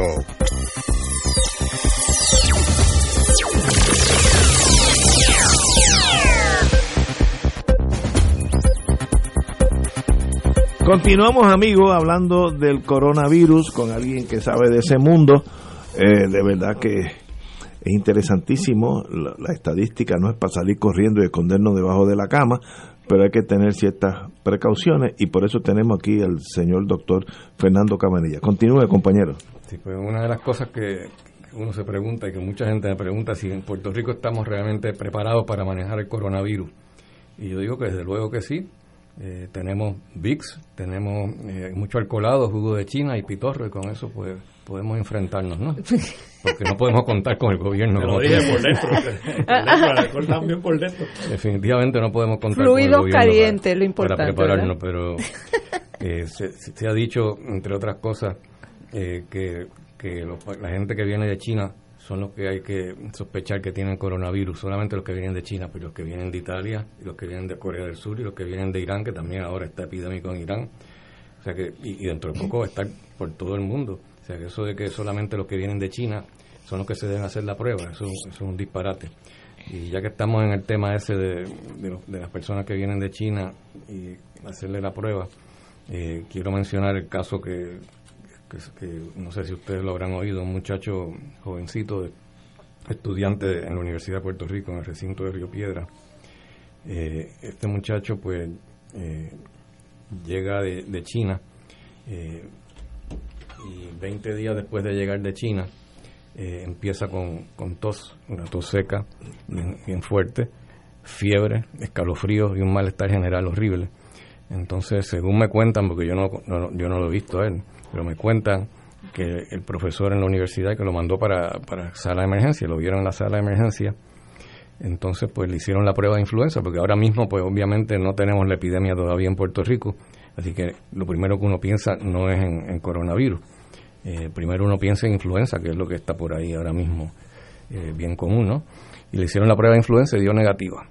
Entonces, ¿qué pasa? Que llaman al departamento de salud porque querían hacerle la prueba de... Ay, le hicieron una placa de pecho que estaba bien. Entonces, pues, le, le mandan, mandan a llamar al departamento de salud eh, para ver si podían entonces conseguir que se le hiciera la prueba de PCR para el virus, el coronavirus. Y esta prueba pues no se hace localmente, es una prueba nueva que hay, hay que mandar la muestra, hay que mandarla a Atlanta eh, para que allá en el CDC le hagan la prueba y para eso pues hay que tener el, el, aval de, del Departamento de Salud. Eh, pues qué pasa, que cuando eh, llaman al Departamento de Salud, la persona eh, que atiende la llamada dice que no, que, man, que lo manden para la casa, pero ¿cómo lo vamos a mandar para la casa si no, no hemos descartado coronavirus? No, pues que ya hace más de 14 días eh, que, que, él llegó eh, y después de 14 días pues ya no, no, no, no, le puede dar coronavirus. Lo que se refería a esa persona es que el periodo de incubación es 14 días. El de 2 a 14 días. Y después de 14 días pues es poco probable que lo tenga. Pero ha habido casos que hasta 27 días después lo han tenido. Y es un paciente que llega de China con esa sintomatología que no tiene influenza, definitivamente yo creo que se tenía que descartar. Había que coger el teléfono y llamar al CDC para que entonces conseguir la autorización de ellos que le manden la, la, muestra. Pues lo que hicieron fue que le dijeron, mándelo para la casa. ¿Y sabe cuál es la casa? dormitorio y la residencia de estudiantes de la Universidad Ay, de Puerto Dios Rico. mío. Ay. Dios santo. Entonces, Eso es una irresponsabilidad, doctor. Usted no, lo, no tiene que decirlo, pero yo lo digo. Eso es irresponsabilidad del Departamento de O Salud, ignorancia, Que ha sido ne- negligente desde que empezó es- todo este rumor sobre el, el coronavirus. Yo nunca he visto al secretario decir algo constructivo para el pueblo de Puerto Rico y menos a la señora que está a cargo de las epidemias. Esto es increíble. La italiana. Sí, la italiana, o sea. pero- es que. La- las directrices dicen que después de 14 días no sé, no hay que ordenarlo. Pero mire, el cuerpo humano no es una máquina que, que- que- es así, que funciona a perfección. Hay casos típicos y hay casos atípicos que se salen de- del esquema usual, de las normas usuales. Y uno no puede ser rígido así. Yo creo que ese, esa persona se le dio derecho la prueba y no, no mandarlo para, la- para, para la residencia. Tengo una pregunta. Yo vengo de China, de Wu- Wuhan, como se llama eso, y tengo el coronavirus. Y cuando llego a, a- al auxilio mutuo, usted me dice, Ignacio, tú tienes esa cosa. Y yo voy a mi, a mi casa, si usted me deja salir de la oficina, que lo dudo, pero yo voy a mi casa y me acuesto 10 días o, o dos semanas ahí y no veo a nadie. Eso, Eso ese es aislamiento ayuda a matar esa cosa. Bueno, ayuda, ayuda a, los, ¿Y- a, los- a no contagiar. Ayuda-. Ayuda a no ¿Qué vas a contagiar. hacer con Yoya? Con, to- con Toya. Con Toya. Toya, yo estoy seguro que va a estar al lado mío porque ya la conozco. ¿Verdad? Pero ella resiste todo eso, ella resiste todo eso. Ayuda pero, a no pero contagiar, Ignacio. si, si yo lo tengo, me siento mal, tengo la tos la- y yo me yo me aíslo, yo, porque recuerda que yo estoy partiendo de la premisa que no podemos contar con el gobierno, me perdonan los amigos, yo parto de esa premisa, estoy en María ahora cada cual por su lado, yo me meto en mi apartamento, digo, mientras yo me sienta, ¿qué síntomas voy a sentir? Cuando yo me cuando yo puedo sentirme que dice, ok, estoy bien, voy a salir? A las dos semanas, esto es como un reloj. Las dos semanas. Dos que- semanas. Dos semanas, pero... ¿Y, ¿Y qué pasó en ese periodo de dos semanas? ¿Que el virus se murió? Puede pasar varias cosas, puede que te, que, te, que, te, que te mejore y se te quite todo, a veces en una semana se te quita todo, a veces en dos semanas, pero lo importante es no contaminar a otras personas, Este, si te tienes sí. que poner en aislamiento, claro que el aislamiento, pues si tienes a tu esposa al lado, pues se va a contaminar. Esa aguanta, esa aguanta un montón. Pero, pero la- la- doctor, la otra posibilidad es que se muera, ¿no? Si le da una pulmonía, Bueno. empieza a tener dificultad respiratoria. Hombre, No no lo mate, No, pero es que esa es la realidad. No, pero si uno está en buena salud, la posibilidad de mortalidad es, es mínima, ¿no? Bueno, depende de la edad, como te dije ahorita. Exactamente. Tú estás en el 8%. Tú estás en el, A en el los- 8%. A los 37 años que tengo. no, otra palabra. Pero yo creo si que se debe hacer la la de prueba. nosotros hay que cogerlo en serio. Sí. Aunque Bueno, te sientas bien. Yo creo que a, todo- a todas personas hay que cogerlo en serio porque el muchachito este que es estudiante de la universidad de 32 años, ese a mí no me preocupa porque ese no se va a morir de eso, ese se le va a quitar solo. Pero Lo que me preocupa es que vaya a contaminar a otras personas. Y son otros muchachos jóvenes, pero esos muchachos jóvenes después van para, para, el re- para sus casas Para en, los en la isla. padres abuelos, a los padres y a los Doctor, abuelos. y ¿cuál- demás. ¿Cuál es el tratamiento? No puede ser mandarlo para casa. ¿Cuál es el tratamiento que le da un hospital a un El manejo, que salga en positivo? vamos a hablar del manejo en vez del Sí, sí, tratamiento, porque ok. tratamiento todavía no hay, aunque vamos a hablar de eso en un momentito. El manejo debe ser, pues, hacerle una placa de pecho, hacerle hacerle la, la prueba de, de coronavirus. ¿Qué, una- enseñaría la placa de, de pecho? Yo me la tomé Si ya. tienes pulmonía. Ah, que tengo pulmonía. Ok, ok, muy bien. Si no tienes Sí. pulmonía, Ok. eh, no estás críticamente enfermo, este, pues entonces te mandan para la casa, no te van a hospitalizar. Solamente se hospitalizan los pacientes, que está, el 20% de ese que, Que está que, que son los que, están más delicados, que tienen pulmonía, que están ya más críticamente enfermos. Y de esos que, que termina hospitalizándose, de ese 20%, pues se va a morir más o menos un 10, un 10 hasta un 15%. se Pero una vez hospitalizado, doctor, ¿qué, qué le hace, qué le dan a uno para, para Bueno, tratar de tiene que- mejorarlo? Tienen que darte oxígeno si tienes, si te falta el aire, pues Ok. tienes pulmonía, pues te tienen que dar oxígeno, a veces te tienen que poner un respirador. Si la cosa se pone muy seria, pues te tienen que poner una máquina, un respirador, que te pone un tubo eh, endotraqueal y te ponen una máquina para que respire por ti.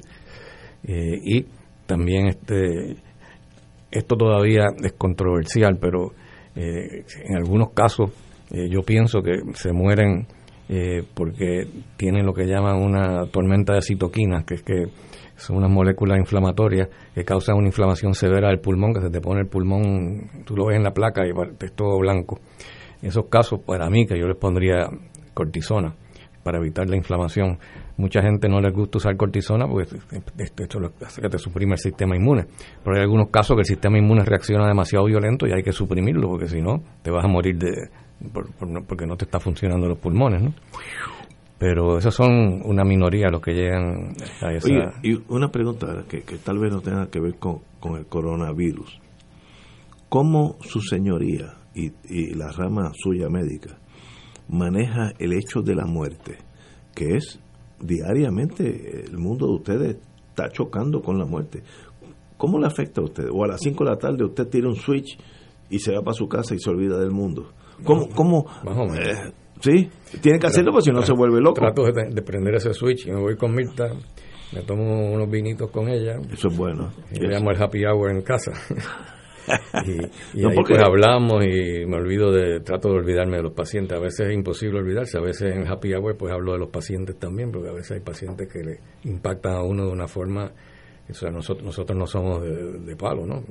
Somos de carne y hueso, igual que todo el mundo. Así que sí, este, estamos acostumbrados a manejar eso. Pero Yo a veces lo intelectualizo hasta el punto que me pongo a hacer investigación, eh, investigación científica me refiero, eh, para poder este, bregar con eso, ¿no? Me siento bien porque estoy investigando, tratando de mejorar este, la, salud y, el pronóstico de, de los pacientes con la investigación y la forma de intelectualizar un mecanismo de defensa, vamos a ponerlo de esa forma, ¿no? Porque no podemos echarnos a llorar cada vez que va a tener un paciente porque no podrían funcionar. Bueno, eso es igual que cuando te meten preso un cliente especialmente si es inocente de los que te juzgan. No, no, no, no eso, eso sí que te afectan. Los inocentes te afectan, los culpables te afectan menos.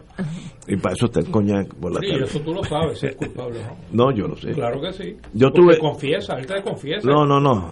te dice, Ignacio, yo lo maté. de ahí para abajo ah, eso te digo, eso te digo. Pero, pero, pero, vamos a hablar de la medicina en general.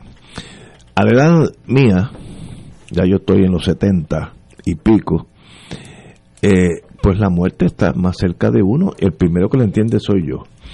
Y el paciente que llega a su oficina, como yo he llegado a su oficina, pues usted lo atiende, la de radiación, lo que sea, muy bien. Ahora, y si llega alguien a los 32 años, en, en la plenitud de la vida, eso me imagino que le impacta a usted más que a mí, porque yo, lo mío ya ¿Sabes? Ya yo tengo nietos y con un empujoncito bisnieto ya mismo. Eh, el ciclo mío ya está casi al final. Pero hay gente que está empezando y tienen la mala suerte de, de coger cáncer, que usted es la especialidad de ustedes. Eso debe afectarle a usted, ¿no? Esos son los gente que, quiere vivir. Que, claro, esos son los que más afectan a uno, los pacientes jóvenes. Porque uno no esperaría, y nadie esperaría que un paciente eh, se muera a esa edad, especialmente de, cáncer, ¿no? Pero ocurre, ocurre. Hay algunos tipos de tumores que son típicos de esa edad y que la mayor parte de las veces pues les va bien y se pueden curar, pero los que no se curan, esos son los que más le duelen a uno, ¿no? Y uno hace lo posible, pero a, veces no, no, es factible. Y, el niño debe ser espantoso. Bueno, yo menos mal que no hago pediatría oncológica, yo no podría hacer. eso debe ser espantoso. Pero fíjate, de, todos los pacientes, los que mejor este, se, recuperan, los que más se curan eh, de cáncer son los niños. Son los niños, tienen el sistema. No, no es porque tienen un sistema inmunológico más fuerte que. En parte, además son de goma. Los niños tú, le tiras quimioterapia, le ponen dosis del doble de los de adultos y, se la salen para adelante como si nada. Interesantísimo. Yo, yo, yo tomé Tú tomaste coñac anoche. No, no, y ahora con, con lo que me va a decir el doctor, yo voy directo. No, no, pero mira, la, pregunta mía tiene que ver, doctor. Usted dijo ahorita lo de la efectividad de las mascarillas y me gustó lo de no llevarse las manos a la boca ni a la nariz. Eso quiere decir que aunque no sea N95, se puede usar una mascarilla eh, de estas que yo diría que no, no tiene nada. Eso es lo que yo iba a decir. Si no es de la N95, por, por cualquiera, ¿no? cualquiera Porque, si la cuestión es que te, proteja de, de, de tocarte y en la esa boca misma, y en esa misma, eh, en esa misma, eh, quiere decir si no consigue uno el hand, el, el hand sanitizer que venden en la farmacia, pues puede uno usar alcoholado o alcohol corriente, ¿no? También, ¿no? Yo leí. Eh, tiene sí, el alcohol definitivamente, pero parece que el alcohol te va a secar mucho las manos y es un poquito problemático en ese sentido. Pero sí, puede, puede usarlo. Yo leí que el calor afecta el coronavirus, que eso es más bien el frío donde él se siente Eso lo leí en la prensa, así que no sé si es una mentira. Yo no sé cuán, cuán okay. cuánto tiene eso de veracidad, porque el, el, virus no se va a morir porque tú te tomas un café caliente. Porque el virus no está en la boca nada más, está en todo el cuerpo. Así que no, no me parece que eso sea. Pues lo leí en la prensa estos días. que, que el prensa hay un montón de disparates. Que en, en, China, como era más frío, pues era donde él se sentía el virus. Es un virus en la palabra. Bueno, la, la palabra es virus. Sí. Para yo no decir nada incorrecto. Eh, se sabe, por ejemplo, que la influenza, las epidemias de influenza siempre son en Estados Unidos y en el resto del mundo siempre son en invierno. En invierno. En invierno. Eh, en el hemisferio sur, pues son en verano de nosotros, que es el invierno, de, ellos.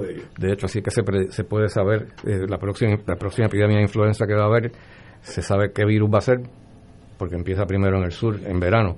Entonces ya en verano las compañías eh, están fabricando ya la, la, próxima vacuna basada en el virus que hubo en el hemisferio sur.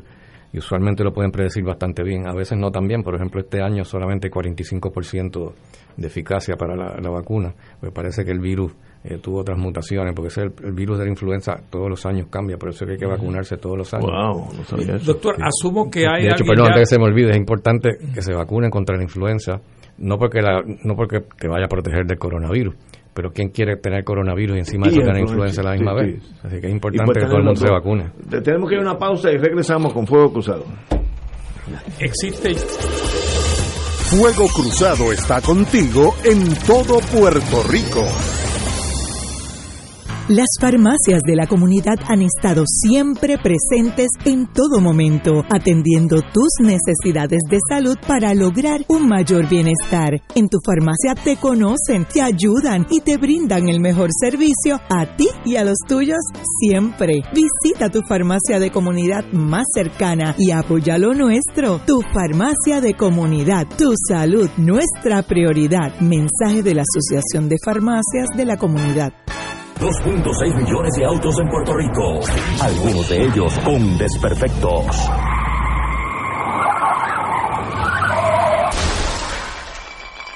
Autocontrol. Tu carro. Tu carro. Tu mundo.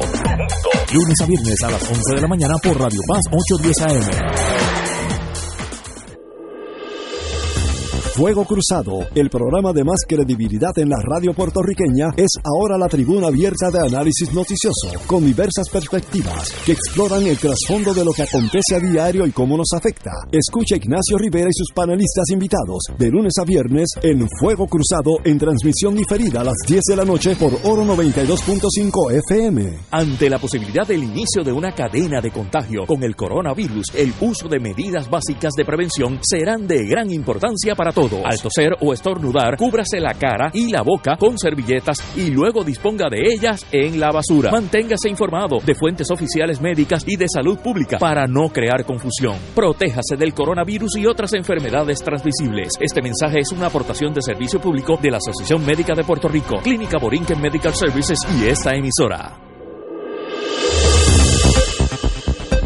Y ahora continúa Fuego Cruzado.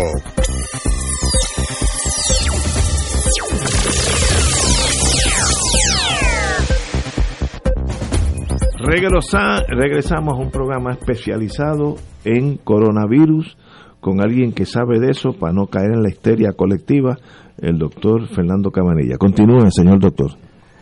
Bueno, que quería hablar de todavía de un par de temas que, no hemos tocado, incluyendo la, la, vacuna para el coronavirus y el tratamiento para el coronavirus. Pero antes de eso, pues quería mencionar algo también, porque se dijo no hace mucho que el hecho de que no hay vuelos directos de China eh, que no, diga eso que me da. no me, me da, me da cosa. Eh, tu secretario de salud. No está totalmente descabellado decir eso, pero no es que nos va a, evitar la, epidemia, pero disminuye la posibilidad. ¿Por qué? Porque al no haber vuelos directos de, China a Puerto Rico, pues por obligación tienen que parar en un aeropuerto de Estados Unidos. Y ahí los cogen. Y allí pues los están monitoreando todas las personas que llegan de China. Si encuentran que tiene fiebre eh, o tiene tos, lo mandan a una facilidad médica y le hacen la prueba inmediatamente para, para determinar si tiene coronavirus. Doctor, yo he visto, perdona que lo interrumpe, yo he visto en la televisión, en los aviones, que alguien en, uniforme de eso le ponen una cosita en la, en la frente. ¿Qué es eso? Es un termómetro. son termómetros modernos que hacen así, lo pasan por aquí al frente y ya con eso sabes si tiene fiebre o no, no te tienen que poner en la boca. Ah, ok, ok. Entonces, pues si tiene, si, si registra que tiene fiebre, pues entonces te manda a una facilidad médica. Pero ¿qué pasa con con lo que dije ahorita? De que si viene alguien que no tiene fiebre, no tiene síntomas, eh, porque está incubando el virus, pues ese se va a colar, ese no lo, van a parar en el aeropuerto. O sea que eso no es una protección completa, el hecho de que no hay, vuel- no hay vuelos eh, directos de, allá de China. Eh, así que no, no podemos eh, confiar en que eso nos va a proteger de- del coronavirus. Y lo otro es que en este momento pues el foco más grande de, de infección es obviamente China, donde más casos hay y de donde más eh, han exportado casos al resto del mundo.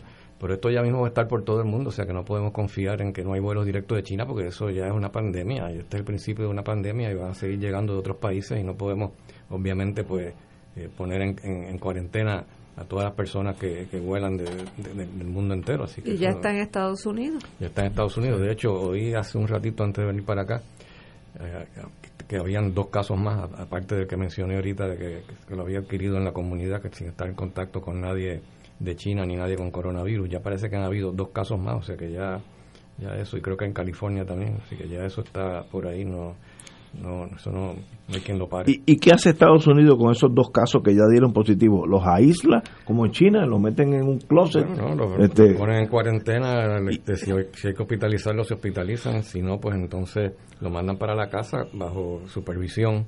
Eh, entonces, pues se, se hacen- se aseguran que, que esa persona no, no sale de la casa eh, por lo menos en, en dos semanas hasta que, le, que ya se, haya, se le haya quitado la, la Pero la persona no sale, pero sus familiares que están con la persona pueden entrar y salir. Tienen que protegerse y ponerse mascarilla y ponerse guantes y lavarse las manos bien, y la misma protección que hay. Eh, que eh, es muy difícil contener eso. No, es, Es muy dificilísimo, difícil es dificilísimo.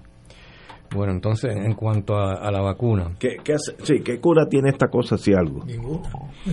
No me digas eso. bueno, vamos a hablar de la vacuna y después vamos a hablar de la, de la cura. Este, la- yo no creo que estemos tan lejos de la cura. Ah, bueno. Este, pero la vacuna, hay una vacuna ya.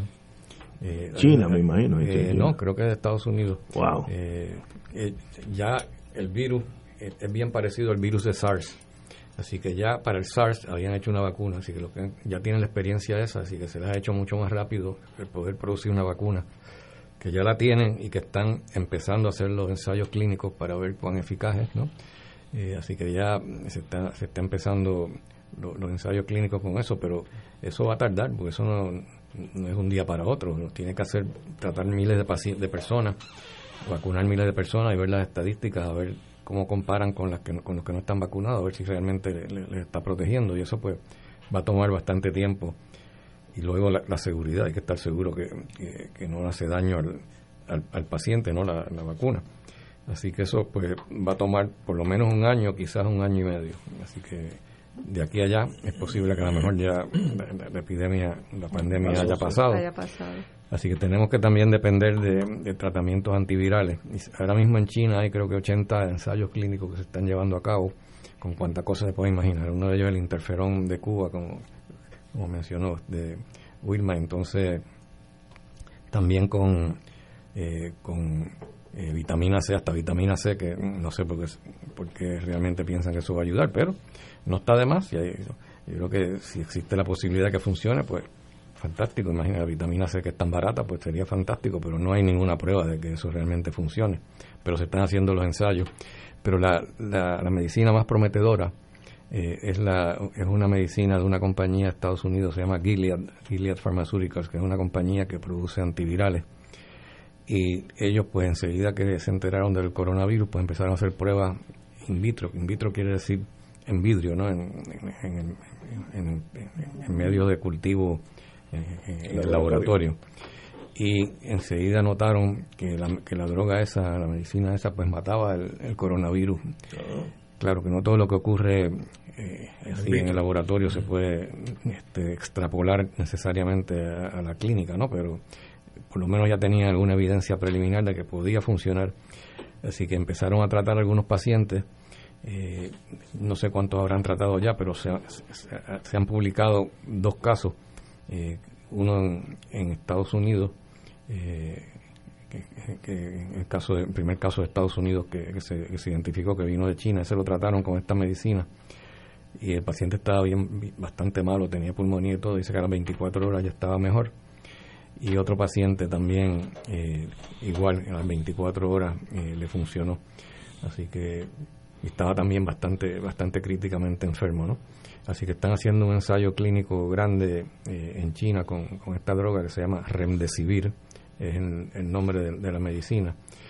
Eh, y entonces, pues, eh, se están llevando a cabo estudios en China y otros en Nebraska, porque Nebraska, ahora en la Universidad de Nebraska tienen un área que la han preparado para pacientes de Estados Unidos que, que lleguen muy enfermos los van a, los van a poner en, esa unidad. ¿En Nebraska? sí, en la Universidad de Nebraska. Entonces, pues allí está llevando a cabo uno de los ensayos clínicos también con, esta droga. Pero eso, esa medicina que usted mencionó es medicina para curar, no es vacuna, es para curar. bueno, a las 24 horas ya el paciente estaba mejor. Y, la pregunta es, ¿eso es por receta o over the counter? No, no, no por receta. No, por eso. no está, eso es experimental. Eso no está en el mercado no está en el mercado, no está en el mercado. Okay. Esto podría ser lo que lo lleve. Porque iba a salir para la farmacia inmediatamente. a la siempre abierta. Ojalá fuera así tan fácil. Pero si no hay medicina, no hay vacuna, a uno le da el coronavirus, lo mandan para la casa porque no tiene. Uno se queda en su casa. Pues uno lo que hace es que se acuesta y hace lo mismo que hace con la influenza de tomar mucho líquido, descansa, vitamina C Netflix este, y novelita. y no se te ocurre venir aquí a Fuego Cruzado. el, el, VIX es bueno, ¿sabes? Para muchas cosas. El Muchacho, lo, que, yo estoy usando como prevención es el ajo. Yo he escrito acerca de eso. sí, sí, sí, lo sé. Lo vi, lo vi. El ajo, se la pone en, la, en el gazpacho. Garlic. El gazpacho, exactamente. Pero el ajo está probado científicamente. Un estudio que se hizo que disminuyó eh, era un estudio doble ciego eh, prospectivo que la mitad de las personas se les daba estas pastillas de ajo y la otra mitad no se les daba. Entonces, pues resulta que los que sí le dieron eh, ajo tenían una incidencia más baja de influenza, de adquirir influenza en, la época, en, una epidemia que había.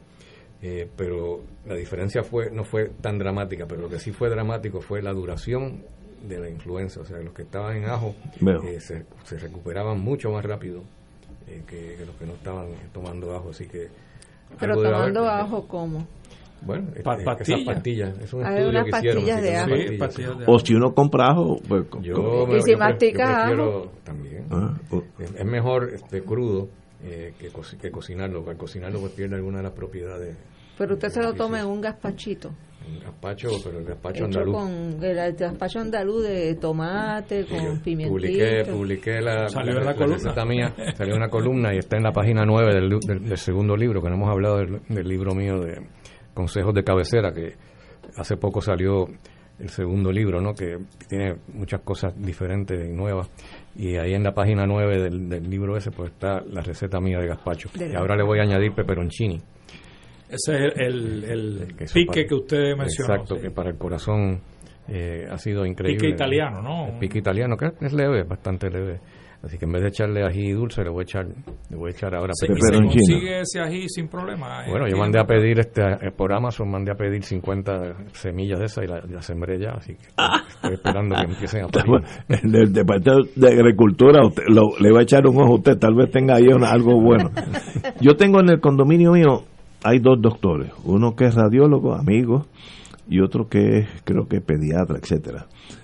Esos doctores que son médicos, ¿qué deben observar en mí para que me digan, Ignacio, aunque yo esté bien, eh, debe examinarte? ¿Cuáles son los síntomas que un doctor que tiene el ojo ya médico se debe fijar para decir, aguántate que tú puedes tener esa cosa? Porque eso va a llegar. O sea, no, no estamos hablando cuándo, es, va a llegar. Eh, ¿Qué síntomas hay? ¿Que ¿Estornudo? No, fíjate que el estornudo, eh, dolor de garganta, eh, congestión nasal, eso es más catarro común y corriente. Eso no es, no es usualmente coronavirus. ni es influenza. La influenza y el coronavirus es fiebre, fiebre. es el denominador común, casi todos tienen fiebre, una tos seca bien fuerte y un malestar general y escalofrío. Escalofrío, ok. O sea, tos seca sin producción, sin flema, sin... Esto seca, fiebre. Al principio seca, después pues se, se complica a veces con pulmonía, pues entonces empieza, puede ser bien productiva. Ok, y, y vamos a hacer que el vecino mío me dice, Ignacio, tú tienes esos síntomas, ¿qué me debe decir a mí? ¿Vete al auxilio o, o- o quédate en tu casa? U- Una vez que ya él sospecha que algo está mal, ¿cuál es el próximo paso? Bueno, eh, debe ir a un hospital, uno, el- debe llamar a la sala de emergencia y advertirle que eh, si ya está la epidemia del coronavirus, obviamente ahora no, porque ahora la mayor parte de la gente que tiene eso lo que tiene es influenza, no es necesariamente coronavirus, pero si tiene... Pero cuando llegue, Cuando llegue, pues ¿qué va a entonces hacer? tienes que avisar para que la sala de emergencia esté preparado, eh, cosa que te vayan a buscar afuera, te pongan una mascarilla, te, te pongan en un cuarto eh, Ah, de vale, aislamiento, sí, sí, sí. idealmente un cuarto con presión negativa, que en, el, en el auxilio, en la No sala de emergencia hay dos cuartos de eso. y entonces el, el personal paramédico pues, se tiene que preparar también para... Manejar. palabras, sería un error yo ir a emergencia y sentarme allí con las 40 Uh, personas que están allí. Sí. Eso sería lo peor. Exacto. Pero el Eso es problema, bueno el saberlo. problema con la sala de emergencia es pues, la última experiencia que tuvimos. Este, que eso está en cubículos divididos con cortinitas y hay, no hay dos hay cuartos de área de aislamiento. aislamiento. Bueno, depende. En la, en la sala de emergencia del auxilio hay dos cuartos de aislamiento que tienen presión negativa. En una epidemia grande, pues obviamente No no van a dar abasto. Pero en ningún sitio en Puerto Rico va a dar abasto. Es que no va a dar abasto. Pero, Pero el otro problema es que cojan la llamada, porque no cogen Bueno, el pero si no si no tienen en muchos de estos este, sitios. Uno lo- llama y no, no contesta. Bueno, pero de lógico sería que el hospital te diga, mira, no tenemos eh, disponible área de aislamiento, aíslese en su casa usted mismo, en lo que, ¿verdad? Y, y se resuelve y cómo, cómo hacer llegar una persona que le tome la, la muestra. Este, Eso no es fácil, Eso ¿no? sería lo ideal, ¿verdad? Que la gente pudiera quedarse en su casa y que, y que hubiera las facilidades para que le vayan a tomar la muestra en la casa y evitar que esa persona esté caminando por ahí. Bueno, hay, hay muchos laboratorios clínicos que, Sí, que, van a, importante. que van a la casa. El problema es que, que tengan la muestra, que vayan a tomar la muestra correcta. ¿no? Sí, en Estados Unidos creo que se estaban encaminando en esa dirección de asignar a algunas enfermeras que vayan a tomar las muestras a las casas. Ahora el problema que está viendo en Estados Unidos es que se, se acabaron los, los kits de PCR para hacer, para hacer la prueba de coronavirus, se están acabando ya porque parece que están empezando a hacer tantos casos que ya eh, no, no Ya, dan abasto. diablo, entonces a Puerto Rico no van a llegar. Bueno, Puerto Rico Porque nunca, nosotros nunca ha llegado, pues hay que mandarlos allá. Por pero, eso. pero allá en Atlanta se le están acabando también. la- pero, pero, ok, pero lo que estamos claros, que yo creo que esto es para el, el pueblo como nosotros, los que no somos médicos, que es un error usted, tener esos síntomas, una tos seca, eh, ¿cómo se? Fiebre, escalofrío, irse allí a emergencia, sentarse con las 40 personas que están allí, porque en cualquier momento en sala de emergencia, en cualquier hospital ahí, de 10 a 40 personas esperando desde cosas sencillas hasta cosas serias. Eso es un error. Usted, usted, si usted tiene esos síntomas, debe ser aparte, ¿no? Sí. Y si no le contestan la llamada, digamos que hay mucho volumen, entonces mande a alguien adelante, que se, se quede en el carro y mande adelante a alguien a decir, mira, tengo aquí un paciente que se sospecha que sea coronavirus, para que entonces eh, puedan tomar las medidas de que entrarlo rápido y no ponerlo allí en la sala de espera. Eh, los hospitales, en términos generales, ustedes dicen que en el, en el nuestro hay dos, dos cámaras de presión negativa. En sala de emergencia. En sala de emergencia, ok. Y, y en los hospitales en Puerto Rico, que hay un montón de, como 50 hospitales, ¿no? Más. Más, 60, lo que sea. Pues, ¿tienen el equivalente? ¿O hay hospitales que no tienen eso? ¿Hay hospitales que tienen más? hospitales más pequeños, que tienen la sala de emergencia mucho más pequeña, estoy seguro que no, no van a tener eso. Pero es que no, de todas formas yo creo que no vamos a dar abasto con lo que hay. No importa los lo que hospitales pase. grandes no, no, no van a dar abasto. Wow. Hay una cosa importante también que el otro día me preguntaron en términos de cómo se puede contagiar uno, se había olvidado mencionarlo, se puede contagiar uno de varias formas que ya mencionaba. Entonces alguien preguntó que si teniendo relaciones sexuales se puede se puede contaminar. Eh, obviamente, pues yo no creo que alguien que esté enfermo con esto va a tener va a estar en actitud romántica, pero pero sí se Pero puede siempre, contagiar. siempre hay uno que otro. Yo Siempre conozco algunos. siempre Yo conozco algunos que olviden de todos los peces de colores.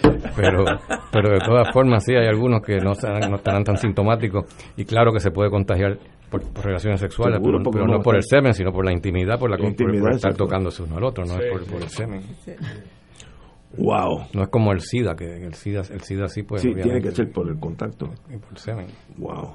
Y, bueno, pero si, usted, si estadísticamente estamos hablando de un 1% de la población, son tres mil y pico de personas que podrían afectarse. Podrían afectarse. si seguimos, si seguimos con la misma estadística de la China, ¿verdad? este, va a ser peor. Ah, pero aquí podría ser peor. Yo creo que va a ser peor porque aquí no van a a ir a decirle a la gente que no salgan de las casas, que se tienen que quedar encerrados en las casas. El gobierno no tiene el poder que tiene China, ¿ves?